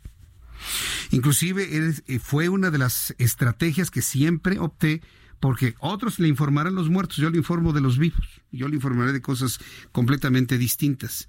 Pero esto que ha ocurrido en los últimos días, y he sido testigo de, un, de una transformación del ámbito noticioso a lo largo de todos estos casi dos décadas que le he informado, no más, desde 1999 que he estado informándole eh, en las tardes a través de la radio, eh, he sido testigo de una transformación en la carga informativa que va de la mano con lo que ya hemos visto, una transformación de la sociedad, una descomposición en sí misma que requiere evidentemente pues otro tipo de carácter, otro tipo de, de templanza para poder informar cada cosa. Tengo colegas que no se desconectan ni un solo día y de verdad se enferman, ¿eh? se enferman. Están todo el día con el celular, todo el día informándose de, cosas atroces que ocurren en el país. Me detuve para comentar esto porque de alguna manera lo quiero recomendar a mis colegas. ¿Sí? Tengan la capacidad de desconectarse también, tengan la capacidad de ver otras cosas más constructivas, tengan la capacidad de informar de otras cosas que también valen la pena informar. Busquemos los equilibrios, porque a la medida que los medios tengamos equilibrios en información, la sociedad también estará equilibrada. No busco hacer menos algunas noticias, pero sí también darle un peso específico a aquellas otras cosas que vale la pena informar. Vamos con mi compañero Daniel Magaña, quien recorre las calles de la gran ciudad de México. ¿Dónde te ubicas, Daniel? Adelante. Así es, eh, Jesús Martín, una información vehicular para las personas que ya se incorporan hacia la zona de pues Doctor Vertis para abandonar la zona centro y es que esta última avenida muchas personas la pues utilizan para evitar la calzada San Antonio Abad que presenta pues mayor carga vehicular esta hora en dirección hacia la zona del viaducto, hacia las estaciones de la estación del metro Chabacano, así que la zona de Doctor Vertis únicamente con algunas complicaciones para cruzar el eje 3 sur. A partir de aquí, pues el avance mejora en dirección hacia la zona del viaducto y también en dirección hacia la zona de la colonia del Valle. Reporte, Martín. Gracias por la información, Daniel. Israel Lorenzana, ¿en dónde te ubicas? Adelante. Jesús Martín, gracias. Eh, pues vaya problemas que todavía se registran a través de Avenida Juárez, Paseo de la Reforma, y es que salieron integrantes de la Asamblea Permanente de los Pueblos de Morelos y miembros del Congreso Nacional Indígena, salieron de la glorieta de los insurgentes. Afectaron a Avenida de los Insurgentes de manera considerable. Observamos a muchas personas que buscaban desesperadamente un transporte público, ya que el sistema de transporte Metrobús, la línea 1 que acorre de la zona del Caminero y con dirección a Indios Verdes, estaba totalmente detenida. Están llevando a cabo la jornada por la defensa del territorio y la madre tierra y también por Samir. Ellos están pues conmemorando un año del asesinato del activista indígena náhuatl, Samir Flores Soberanes, y decidieron salir en marcha. Ya en estos momentos la vanguardia de esta movilización está entrando por la calle 5 de Mayo con dirección hacia el circuito Plaza de la Constitución. Han instalado ya un templete frente a Palacio Nacional en donde se estará llevando a cabo un mitin. Tenemos cerrado, de hecho, parte del circuito Plaza de la Constitución para quien ingrese través de 20 de noviembre estarán siendo desviados a través de Venustiano Carranza para desplazarse el 5 de febrero. En la zona de la Catedral Metropolitana, Palacio Nacional y con dirección hacia Pino Suárez, tenemos cortes viales. Hay que utilizar el ex central Lázaro Cárdenas, esto con sus reservas. Esta pues eh, manifestación está atravesando en estos momentos el ex central Lázaro Cárdenas, hay cortes intermitentes o bien, aunque distante, también la zona de Avenida de los Insurgentes ya ha sido liberada, presenta carga vehicular, pero los vehículos comienzan a desplazarse con dirección hacia la zona de la raza. Hay que tomar en cuenta estas recomendaciones, Jesús Martín, y por supuesto, armarse de paciencia. Es la información que Gracias por la información, Israel. Hasta luego. Hasta luego, que te vaya muy bien, Israel Lorenzana, con esta información en las calles de la Ciudad de México. Le invito para que me siga escribiendo a través de mi cuenta de Twitter, arroba Jesús Martín MX. Quiero informarle que en conferencia de prensa, Claudia Sheinbaum, jefa de gobierno de la Ciudad de México, reiteró que buscará la máxima pena con los dos cargos, secuestro agravado y feminicidio, los cuales tienen una pena mayor en contra de Giovanna y en contra de Mario, independientemente de que Giovanna haya perdido a su abogada. Mientras tanto, hoy el presidente de la República, Andrés Manuel López Obrador, expresó que las mujeres del gobierno federal que así lo decidan pueden participar con plena libertad en el paro nacional feminista convocado para el próximo lunes 9 de marzo. Esto lo dijo hoy en la mañana, pero, pero, pero, pero, pero, lo que estábamos comentando con Marilena Morera, resaltó que la movilización es un ataque a su gobierno por parte de la derecha. A ver, ¿qué, van a decir las mujeres que han perdido una amiga, una hermana, una hija, una madre, una prima, una sobrina? Cuando el presidente de la República dice que es un movimiento de derecha. Yo, yo no le veo la derecha por ningún lado. La seguridad de las mujeres no es un asunto de derechas o de izquierdas, presidente. Cometió un grave error. Y cometió un grave error de gente enojada, de gente rabiosa que está en su entorno. Se le fue la oportunidad de su vida de tender la mano a los grupos que seguramente votaron por usted en 2018. Y ahora dice que es una estrategia de la derecha, pues entonces preocúpese porque es enorme la derecha contrario a lo que usted pensaba. Claro que no. Son mujeres de todas las ideologías y de todos los credos. Las que están haciendo esta convocatoria están desesperadas.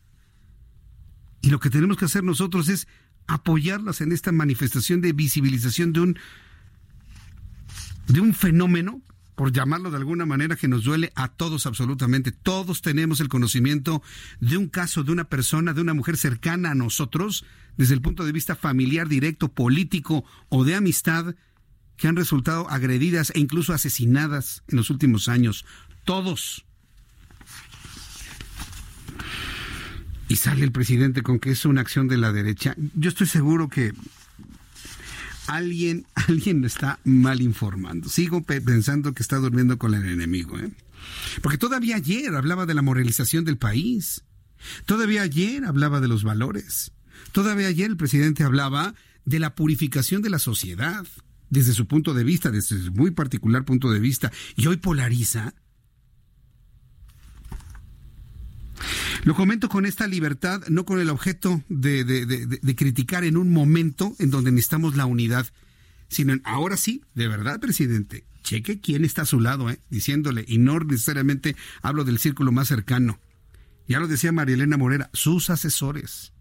Tuvo la oportunidad de oro de extender la mano y unirse a la gran marcha y manifestación y hacer la suya. Inclusive hasta marchar y caminar ese día, lunes 9 y lo convenció más el atacar a los conservadores y a la derecha, señalándolos como autores de una manifestación que lo único que busca es que las mujeres no sean violentadas. Error, ¿eh? Fue un error. El mandatario dijo que se manifiestan pues las mujeres son libres y están en su derecho, pero pidió que se eche mucho ojo porque ahora los conservadores ya se volvieron feministas. Le voy a presentar el audio y lo que a mí en lo personal más me, más me extraña, más me, me impacta, son las risitas de uno que otro reportero que estaban ahí cuando dice eso. ¿Qué incapacidad tienen, señores, que van a la mañanera de cuestionar al presidente? Vamos a escucharlo con todo detalle. Súbale el volumen a su radio. Las mujeres tienen todo su derecho, son libres. Nuestro gobierno garantiza el derecho a disentir, el derecho de manifestación. Nada más que mucho ojo, porque ahora los conservadores ya se volvieron feministas. Bueno, le voy a buscar un audio sin la, sin la musiquita, ¿no? Porque tampoco se trata de meterle drama, o que no debería tener drama. Búscame el audio de, López Obrador sin musiquita, ¿no? Para poder escuchar con toda seriedad este asunto. Y eh, vaya, algunos le han reclamado al presidente de la República esto, otros en sus hechos y en sus declaraciones han hecho caso omiso de esto, al anunciar que evidentemente se va a apoyar la marcha, la manifestación del próximo lunes 9 de marzo. Mientras le tengo el audio seriamente ya este, establecido, durante la inauguración del Laboratorio sobre Mecanismos de Protección de los Derechos de las Mujeres en las Américas, Arturo Saldívar, ministro presidente de la Suprema Corte de Justicia de la Nación, dijo que el máximo tribunal del país seguirá siendo el aliado de las mujeres hasta lograr la plena vigencia de sus derechos humanos en el país libre de violencia y discriminación la Suprema Corte de Justicia de la Nación se está uniendo a este llamado de apoyo a las mujeres. No podía hacerlo, no podía ser menos ¿eh? en la Suprema Corte de Justicia de la Nación. El ministro destacó que se deben redoblar esfuerzos para proteger y desarrollar los derechos de las mujeres, cuidándolas frente a la discriminación, el odio de género y cuidándolas del, de la violencia. Fue lo que dijo el ministro presidente. Vamos a escuchar lo que dijo Arturo Saldívar. Quiero reiterar de manera categórica mi solidaridad con todas las mujeres, con su lucha, con sus derechos, con sus protestas, con su enojo, con su coraje, con sus miedos. Quiero reiterar también aquí que esta Suprema Corte y el Poder Judicial Federal seguirá siendo un aliado con la lucha de las mujeres de todos los días en lo jurisdiccional, en lo administrativo y, ¿por qué no?, también en lo político. Es la voz de Arturo Saldívar. Hoy tuve la oportunidad de conversar con Laura Rojas, quien es la presidenta de la mesa directiva de la Cámara de Diputados, sobre la propuesta de homologar el tipo de penal de feminicidios en todo el país. Hoy Laura Rojas comentó lo que me parece que es importante. ¿Sabía usted que el delito de feminicidio tiene diferentes redacciones en diferentes estados del país? y que por lo tanto es diferente, es muy difícil tipificar el feminicidio a nivel país porque no es lo mismo feminicidio en el norte que en el centro que en el sur y que evidentemente han empezado con un trabajo de homologación de los criterios para establecer el delito de feminicidio. Escúchele usted. Y ahí acordamos instalar un grupo de trabajo técnico que pudiera revisar cómo fortalecer este, este tipo penal y el día de hoy instalamos el, ese, ese grupo ese grupo de trabajo técnico que está pues eh, liderado por la presidenta de la Comisión de Justicia, la diputada Pilar Ortega, y está integrada por representantes de varios grupos parlamentarios. Y, eh, y bueno, pues la verdad es que creo que fue una muy buena reunión. Nos, nos pusimos como plazo el próximo viernes, una semana, para eh, proponer, un, en su caso, eh, una nueva redacción de un tipo penal que pueda facilitar eh, la, pues la persecución, eh, la investigación, primero que nada, del delito y eventualmente la sanción y poder pues reducir los niveles de impunidad. Y una reflexión que, que todos compartimos es la necesidad de homologar el, el, tipo penal de feminicidio en todo el país, Jesús Martín. Resulta que hay 28 eh, concepciones distintas en el país, o sea, eh, los 28 estados del país tienen redactado el tipo penal de manera distinta y eso hace eh, pues muy complicado para empezar la contabilidad de, de los casos de feminicidio. Es lo que dice la presidenta de la mesa directiva de la Cámara de Diputados. Eh, vamos a regresar en el tiempo. El presidente de la República, Andrés Manuel López Obrador, aseguró que hay que tener mucho ojo, aunque apoyó a las mujeres de su gobierno que deseen participar en el paro del próximo lunes 9 de marzo. Él asegura que hay que tener mucho ojo porque se está involucrando la derecha. Vamos a escucharlo que se manifiesten, las mujeres tienen todo su derecho, son libres, nada más que mucho ojo, porque ahora los conservadores ya se volvieron feministas, de repente están promoviendo soterradamente este movimiento para enfrentarnos, para afectar al gobierno. ¿Quién le metió esas cosas en la cabeza al presidente? Y ahí, mire, puede haber gente que le pueda meter esas ideas en la cabeza al presidente. Qué, qué error, qué error. Pudo haber hecho suyo el movimiento. Y entonces así en las siguientes, bueno, haberse catapultado hasta arriba. No lo hizo. No lo hizo. Se fue con el canto de las sirenas de los que están precisamente odiando a los conservadores. No, no es increíble. El Consejo Coordinador Empresarial exhortó a las diversas empresas del país a facilitar las condiciones y respetar la voluntad de las mujeres que quieren participar en el paro nacional convocado para este 9 de marzo. El organismo empresarial aseguró que en los próximos días anunciará una serie de medidas adicionales para frenar la violencia de género. Esto es lo que dice el Consejo Coordinador Empresarial. Se están uniendo empresas, cúpulas, diputados, gobiernos, el gobierno federal, ya, dijo López Obrador que va a respetar el gobierno de la Ciudad de México, el gobierno de Colima, Baja California, Nuevo León, el estado de Guerrero, entre algunos otros que ya han manifestado su intención de apoyar la movilización del lunes 9 de marzo. Esto parece que no lo para absolutamente nadie. Y no va en contra de ningún gobierno, va en contra de la violencia hacia las mujeres, va en contra de la intención de algunos grupos de violentarlas, insultarlas, golpearlas, asesinarlas y debe entenderse de esa manera. Cuando son las 7.21, las 7.21 y es viernes y me da un enorme gusto saludar aquí en el estudio a Carlos Allende con sus palitos y bolitas. Me quedo Carlos, sí, bienvenido. señor Jesús, ¿cómo estamos? Bienvenido. Oye, y, pues, ¿qué tal esta semanita? Eh? Hoy sí nos aventamos. No, las, últimas dos, ¿no? Las últimas dos han estado muy difíciles. Muy, eh. muy densas, yo diría. Densas, muy tristes. también. Impactantes. Así es. Oye, justo hablé hace ratillo en, en mi programa con esta Paulina Sousa. Ajá. Ella es este. Bueno, ¿Al mediodía? Parte, sí, sí, sí. ¿Paulina Sousa? ¿Quién es ella? ella está en, en, una asociación que se llama El Día Después. ¿Un día después? El día después. Ah, el día después. Entonces hablan, pues, hablamos justo de este rollo de. Pues de los feminicidios, ¿no? Y cómo está armándose el. El, pues, el, el, panorama, ¿no? Para la, la protesta, el paro del 9 de marzo. Y pues sí, no, está, está, está bastante denso. Porque pues, digo, todos los hombres tenemos al menos una mujer en nuestras vidas, ¿no? Que es nuestra santa y venerable madre. Sí, por supuesto. Y pues yo creo que ninguno de nosotros nos gustaría que, pues, que algo le pasara. Pues sí, tú, hace 15 años estabas bien chavito, ¿verdad? ¿Cuántos sí, tenía 10. Tenías 10 años. Hace, un pequeño mocosillo. Bueno, cuando tenías 10 años, se hizo una gran convocatoria a nivel nacional, principalmente aquí en la Ciudad de México, en donde se, se pedía, se exigía mayor seguridad. Habían pasado varios asuntos ah, pues de. la marcha de, seguridad en reforma, ¿no? La, marcha de seguridad, la marcha blanca. Fui. ¿Y tenías 10 años y fuiste? Claro. Bueno, a mí me llevó mi mamá, ¿no? fue, fue, digo, fue una de las marchas más grandes que hubo. López Obrador era jefe de gobierno. ¿Y qué crees que pasó? Se enfureció. ¿Cómo era posible? Que y fue el mismo argumento, fue la derecha la que armó todo eso y demás, y fue exactamente lo mismo. Es, es una pena que esas cosas sucedan. Sí, que luego cuando vives en el monte. ¿En el monte? Ahí cuando, ahí cuando vives en el monte, pues todo te parece como, como enemistado, ¿no?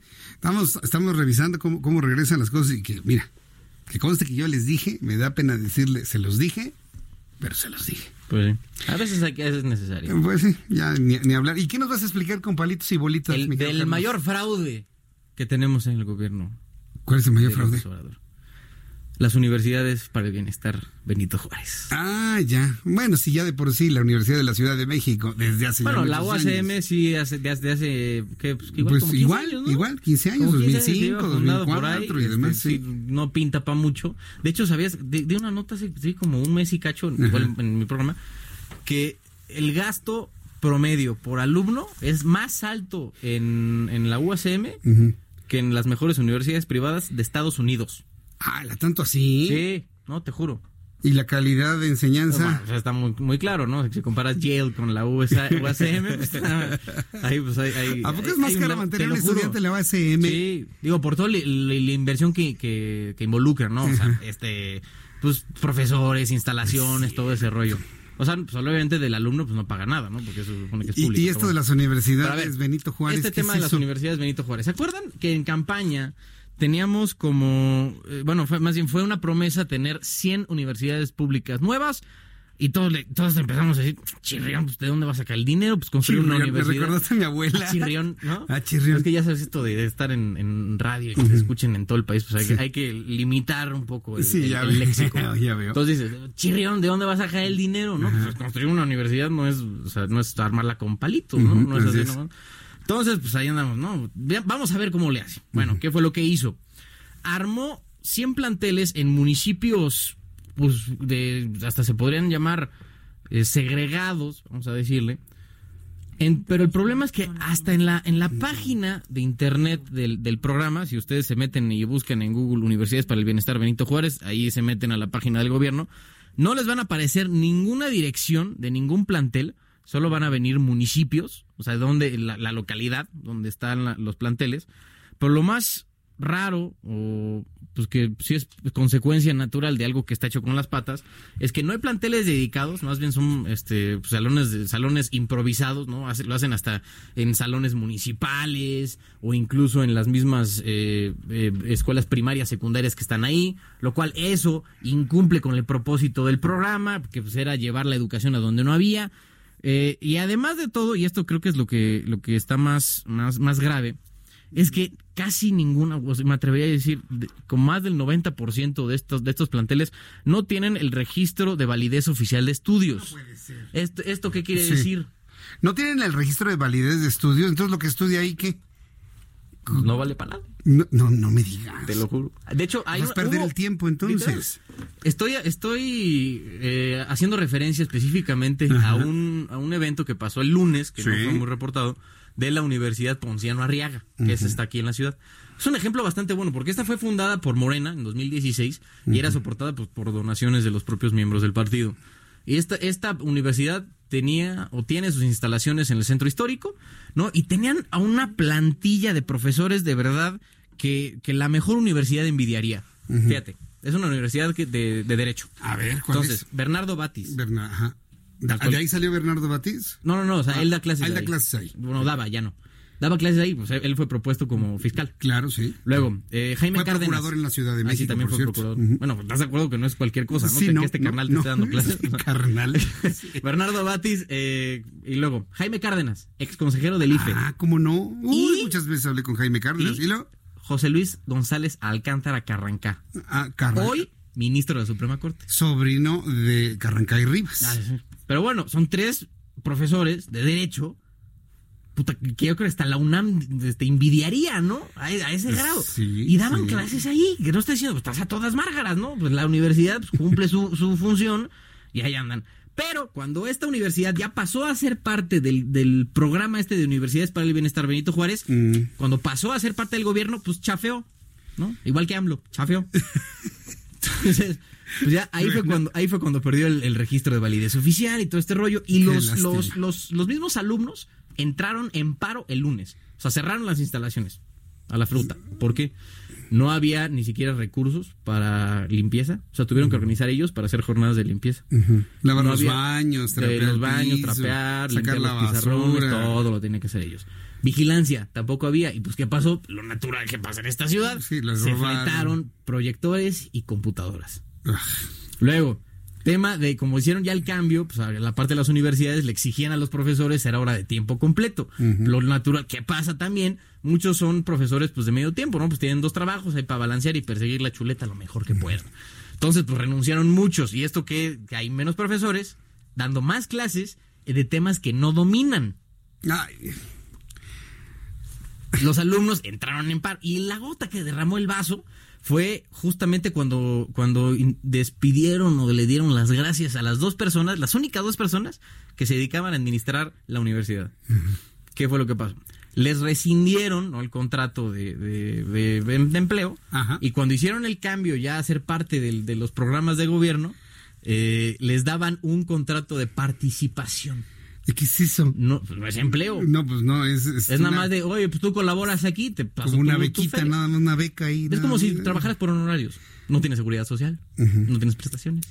Y las, las, que, las que iban a firmar le dijeron, estás loca, o sea, yo, ¿por qué voy a ¿Y cómo les pagaban en efectivo o qué? No, no sé, tampoco, tampoco sé tanto. Pero lo que sí sé es que les intentaron ahí medio ver la cara, o les intentaron pues, hacer como chanchullín para ahorrarse pues todas las prestaciones de ley, ¿no?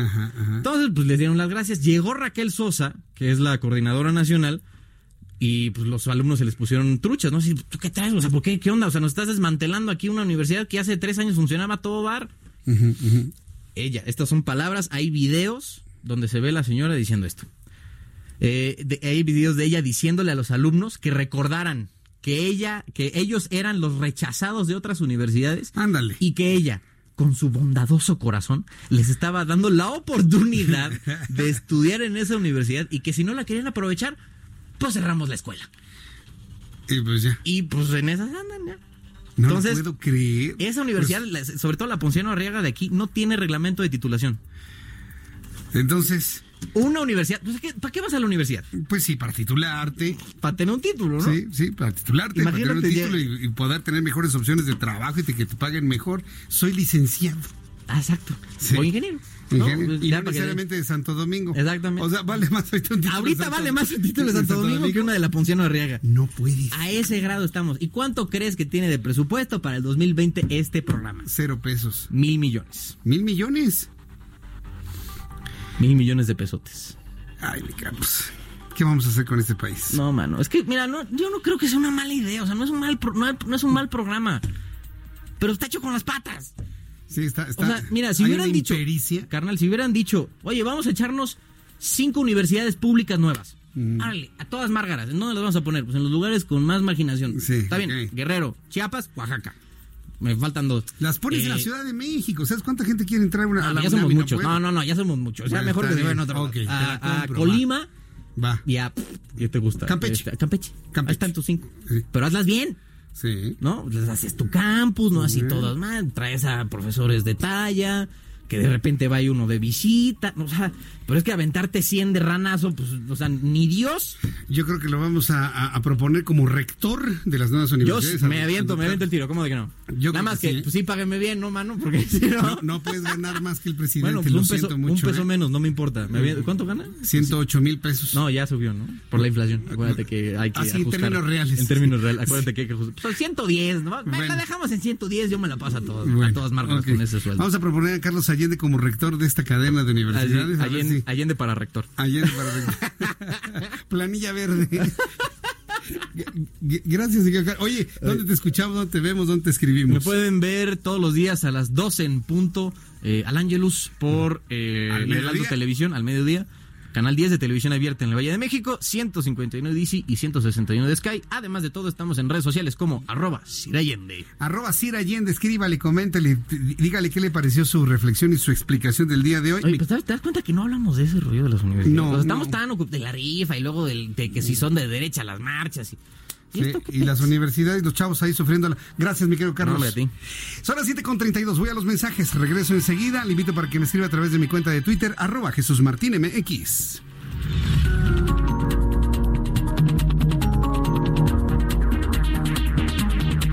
Escuchas a Jesús Martín Mendoza con las noticias de la tarde por Heraldo Radio, una estación de Heraldo Media Group.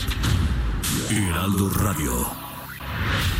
Escucha las noticias de la tarde con Jesús Martín Mendoza. Regresamos.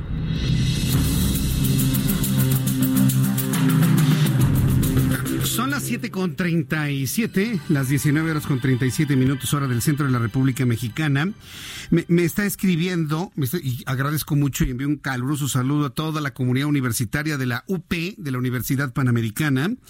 Me ha escrito el doctor Santiago García Álvarez, rector de la Universidad Panamericana y nos está informando, nos está enviando el comunicado que se ha hecho a toda la UP, a toda eh, la, extensión educativa de la Universidad Panamericana.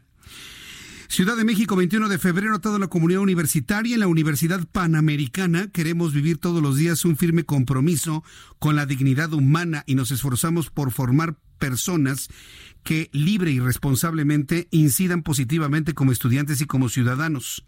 Congruentes con estos principios, informamos que se apoyará la decisión que la comunidad tome respecto a la convocatoria del lunes 9 de marzo. Hasta aquí la comunicación del doctor Santiago García Álvarez, rector de la Universidad Panamericana.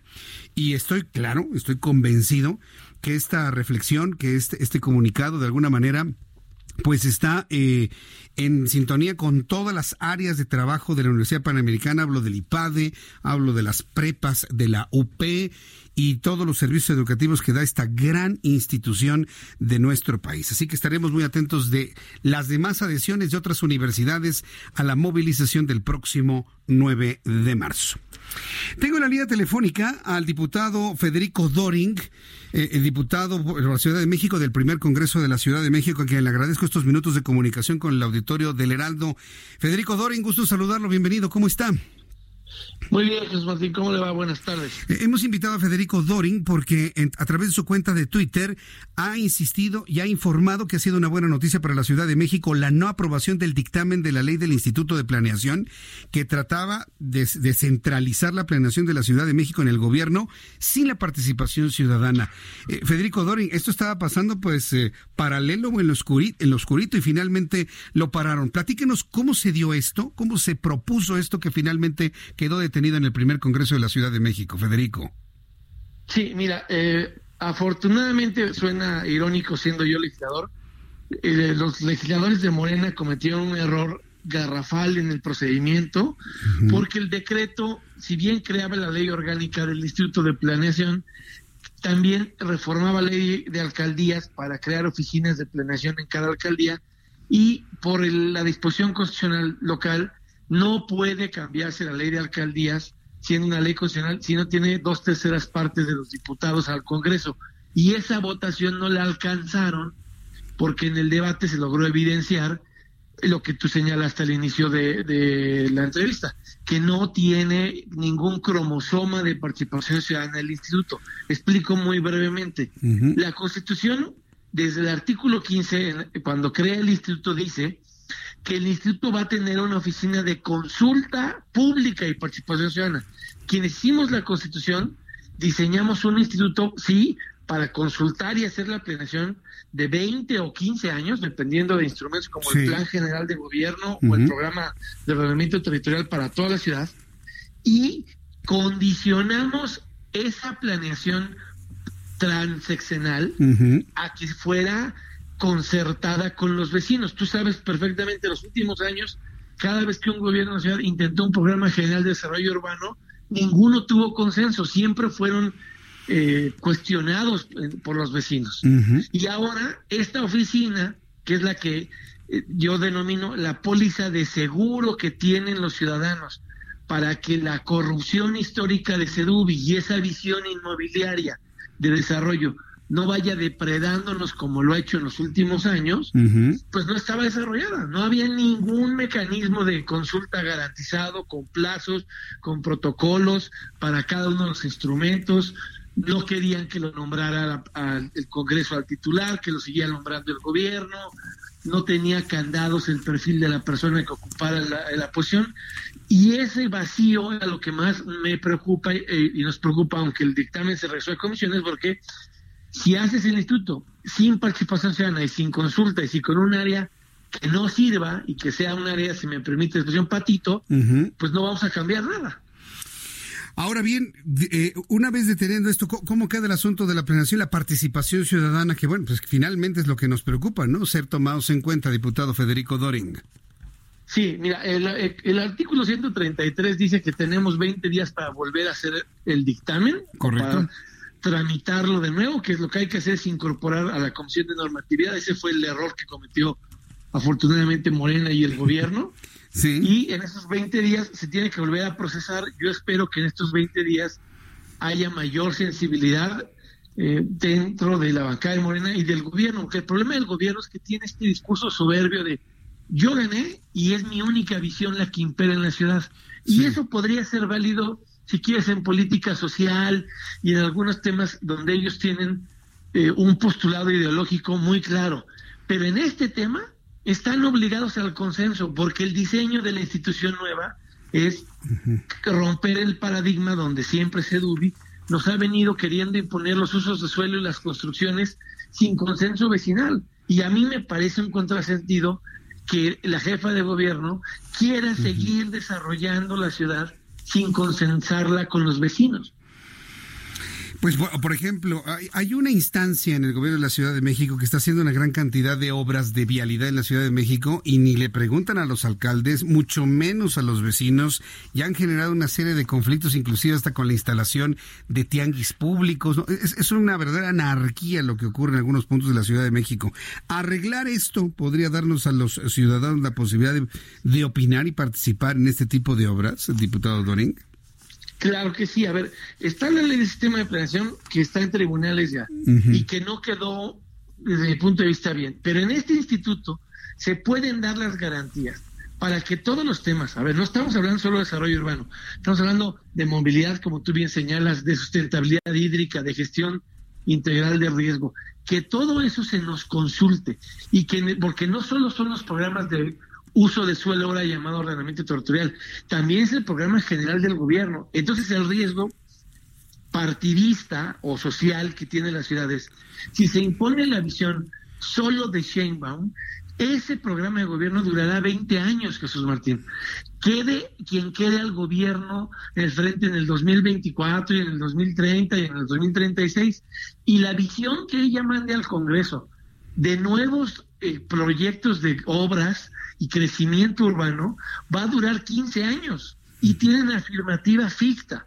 Es decir, aún sin que los vote a favor el Congreso, por primera vez se pueden aprobar nada más si pasan seis meses. Por eso es que le decimos, oye, te dimos nuevas atribuciones y el pacto político de que la visión de quien gobierna dure hasta 20 años para el plan de gobierno y hasta 15 años para el ordenamiento territorial que es lo que entendíamos antes por programas de desarrollo urbano y usos de suelo, implica que estén consensados. Y ahora lo que se percibe es que Morena quiere aprovechar eso para imponer la visión durante 20 o 15 años, dependiendo de cada eh, tema, sin consensar y sin escuchar a nadie. Entonces va a salir peor que como estábamos antes. Antes el mal duraba 6 años, ahora puede durar 20 o 15.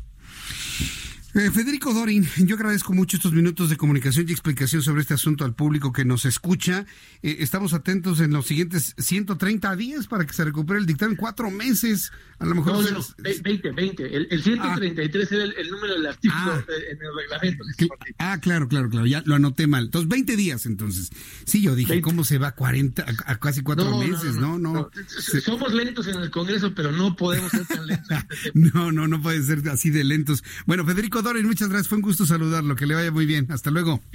Igualmente, saludos. Hasta, luego. Federico Dorin, atentos en los siguientes 20 días para que se reponga el dictamen con todas estas condiciones que ha mencionado el diputado del PAN, Federico Dorin, diputado local por la Miguel Hidalgo. Son las 7.45. Me da mucho gusto saludar en este viernes, como acá 15 días, a la doctora Norma Corado, investigadora de la Universidad Nacional Autónoma de México. Qué gusto saludarla, bienvenida. ¿Cómo buenas está? Buenas tardes, buenas noches. Muy bien, muy bien, todo muy bien. Hace unos, hace unos días me enseñó mi hijo Ian, Ian, me enseñó, mira papá, cómo los chinos se comen los murciélagos. Y me enseñó la sopa de murciélago, que tiene así, como un color amarillito, como si usted se comiera un caldo de pollo. Y a un lado el murciélago así todo rostizadito. pero además presentan el rostro del murciélago así con los ojos ya así, con el rictus del dolor del calor. Sí, claro. Y, bueno, una persona de China comiéndose primero las alas y luego consumiendo el abdomen y al final la cabeza. Así es. Yo pues estoy horrorizado nada más de describirlo. ¿eh? Pues ese es uno de los grandes problemas que tenemos y que tiene que ver justo con estas nuevas eh, enfermedades que parece que están surgiendo. Primero hay que decir que ya tiene nombre oficial el virus, se llama COVID-19. ¿Por qué le pusieron COVID? Le pusieron, en realidad ya habían, le habían puesto con 2019 Este, le pusieron luego, iban a poner SARS-CoV 2019. SARS, recordando al SARS del 2003. Es un coronavirus, es de la misma familia, entonces pensaron que podría ser este eh, bien el nombre. Al final decidieron ponerle COVID-19 porque es el que surgió en el, en el 2019. ¿Por qué? Porque lo más probable es que surjan pronto otros. Eso es el, ese es el punto que es justo lo que están tratando ahorita los investigadores. Entonces, el famoso COVID-19, ya lo conocemos así, pues sí, efectivamente es un, coronavirus. Ha habido muchas especulaciones de cómo fue que pasó este corona, este virus que al ser humano, ¿no? Al ser humano ha mutado este virus, es decir, cuando, cuando brincó de, de, una especie animal al ser humano ya mutó, ¿verdad? Ya ha tenido unas cuantas mutaciones y es por eso que también no es tan fácil sacar vacunas o sacar cosas tan rápido. Pero digamos que este nuevo virus nos ha enseñado muchas cosas. Y una de las primeras cosas que nos ha enseñado, bueno, primero es que eh, está relacionado, al investigadores se han dado cuenta que filogenéticamente quiere decir que sus bases nitrogenadas, su ADN, tiene mucha similitud a la de los murciélagos. Entonces se cree que sí puede ser que este virus haya estado primeramente en eh, un organismo, un murciélago, y que después haya saltado a un organismo. O sea, los murciélagos tienen coronavirus que no necesariamente les representa una enfermedad para sus vías respiratorias. No, de hecho, en realidad los murciélagos son súper interesantes porque tienen, los murciélagos es uno de los linajes filogenéticos más grandes o más viejos del planeta. Ah. Hay eh, murciélagos que apenas acaban de, de, de, casi mutar hace 22 años, se acaban de dividir, hace 22 millones de años. Y eso quiere decir que durante 22 millones de años la especie tal vez de las más medianas jóvenes, pues han tenido este tipo de coronavirus. Ellos tienen un metabolismo muy particular y tienen estrategias muy particulares que han hecho que se protejan. Pero eso ha existido siempre, tanto de, de los murciélagos como de muchas especies animales. Y sé que también los gatos tienen coronavirus, los perros tienen coronavirus. El pangolín tiene coronavirus. El pangolín, ay, qué animal. Yo cuando vi el animal me, dio tripofobia. Ah, sí, porque tiene estas sí, tiene, escamas. Sí, a mí me dio tripofobia, no lo puedo ver al pangolín. No, pues ese también tiene coronavirus. Entonces, bueno, ahorita ya que se han hecho más estudios, se han dado cuenta que es muy probable que se haya eh, exaltado a través de los murciélagos. Pero eso no quiere decir que los murciélagos sean los malos de la película. Pues en realidad nosotros nos hemos metido a cambiar sus condiciones naturales. Estamos invadiendo estos nuevos ecosistemas y estos virus, al final lo que están buscando, no voy a decir buscando y estoy diciendo entre comillas, porque los virus en realidad son organismos, son unas este, eh, cadenas de DNA que no están vivas, no están, vivas, necesitan tener una célula celui-là.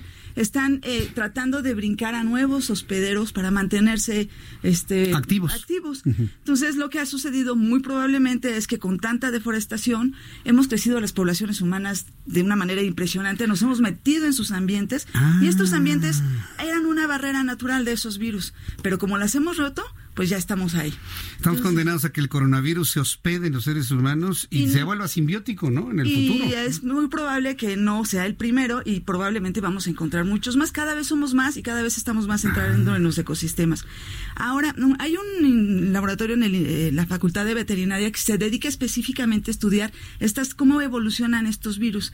Y lo que ellos han dicho es que pues la mejor manera de, que estos virus no nos sigan pegando, nos peguen a los humanos, sería no tener contacto con los ecosistemas, pero esto no va a pasar, ya somos muchos y nos estamos metiendo en esos ecosistemas. Segundo, no hay suficiente alimento, al menos en algunos lugares, y entonces por eso se están comiendo a los pobres murciélagos, a los pangolines, a todo lo que se mueve, se quiere uno comer, se los quieren comer los humanos. Entonces esto también hace que genera, se generan que se rompan las barreras, ellos les llaman las barreras taxonómicas, es decir, se supondría que porque somos especies diferentes, no podríamos compartir cosas este, similares, pero los virus son particulares. Entonces los virus tienen esa gran capacidad de poderse mutar y moverse. Y bueno, como digo, no es que sean malos, en verdad se ha también dicho que los virus, gracias a los virus, ha evolucionado la vida en el planeta como lo ha evolucionado. Entonces, pues más bien lo que va a pasar es que necesitamos aprender a convivir con estos virus, necesitamos tener una investigación que haga eh, que sea más propositiva, que, haga una investigación acerca de cómo vamos a responder. nuestras investigaciones ahorita están siendo muy reactivas, tan es así por eso no ahorita todavía no tenemos una vacuna, además de que el virus ha, este mutado. Y la idea que se está proponiendo ahora por los nuevos los investigadores es, pues ya no hay que ser tan reactivos, hay que ser más propositivos, hay que tener más idea de cómo va, vamos a reaccionar, cómo van a ser los controles y bueno, pues cómo lo vamos a contener, ¿no?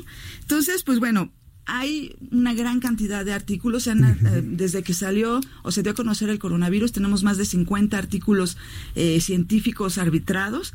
Eh, una de las cosas que es importante decir es que a la semana que salió el coronavirus, y los chinos inmediatamente pusieron al público la, la, secuencia genética del virus para que el que quisiera pudiera entrar y empezar a hacer manipulaciones para encontrar la vacuna o encontrar las cosas como protegerse. Y esas son cosas que no se había visto nunca en, en la ciencia en la ciencia del mundo. Entonces eso es, pues digamos que vamos avanzando poco a poco, ahí vamos este, tratando de romper esas barreras, pero al final sí tenemos que ser eh, prevenidos y estar más este, atentos a estas situaciones. Esto va a pasar. ¿eh? Yo lo que espero es que, por ejemplo, un país como México y otros países del tercer mundo, eh, con sistemas de salud no tan fuertes. Aquí hacemos buenos cercos sanitarios en México. Lo hacemos, Y la prueba está en que no ha entrado el coronavirus a ah, México. Esa es la prueba. Pero ya una vez estableciéndose un reto como este de un nuevo virus para la sociedad mexicana, ver de qué manera lo vamos a enfrentar. Yo espero que en la investigación científica de la UNAM y de todas las entidades de investigación y las de salud podamos contener sobre todo la rapidez con la que se transmite el coronavirus, porque la letalidad se mantiene en el 2%, se, se sigue manteniendo en 2%, pero son decenas de miles de enfermos y ya son varios miles de muertos. De hecho, el SARS de, que conocimos hace como tres años, ese tenía una mortalidad del 9.6%, era mucho más alta. Y hubo una, el MERS-CoV, que ese fue solamente se dio en China, ese tenía una mortalidad del 34%. Se sigue manteniendo la mortalidad del 2%.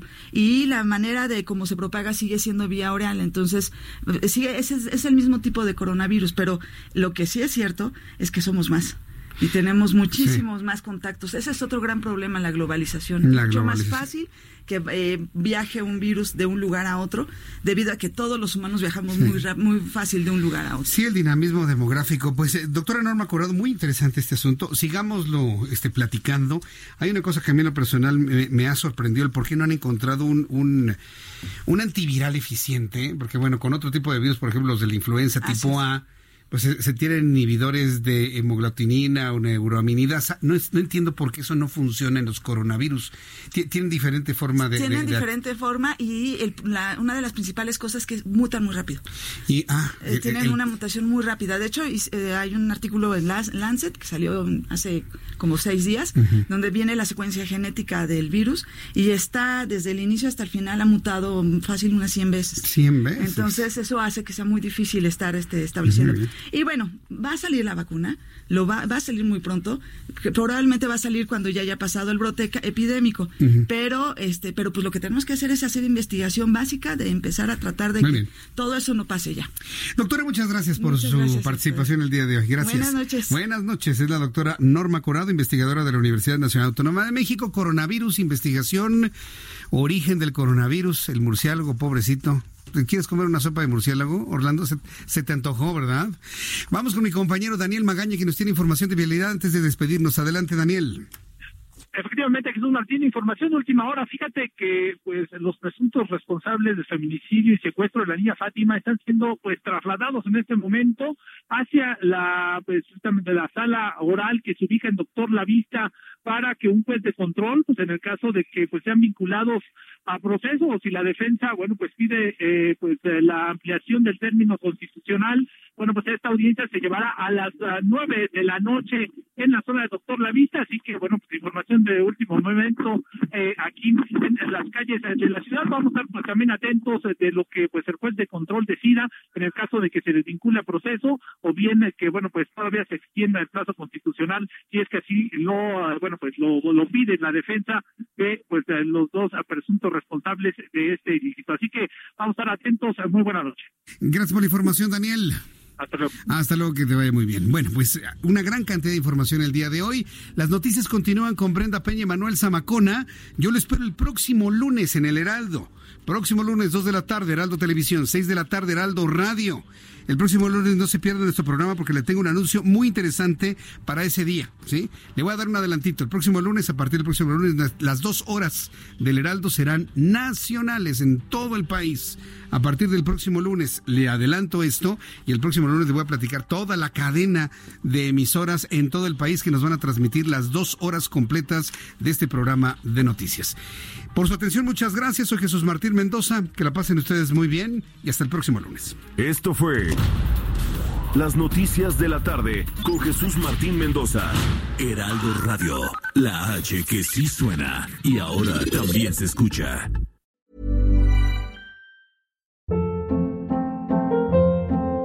Hold up. What was that? Boring. No flavor. That was as bad as those leftovers you ate all week. Kiki Palmer here, and it's time to say hello to something fresh and guilt-free. Hello Fresh. Jazz up dinner with pecan-crusted chicken or garlic butter shrimp scampi. Now that's music to my mouth. Hello Fresh. Let's get this dinner party started. Discover all the delicious possibilities at hellofresh.com.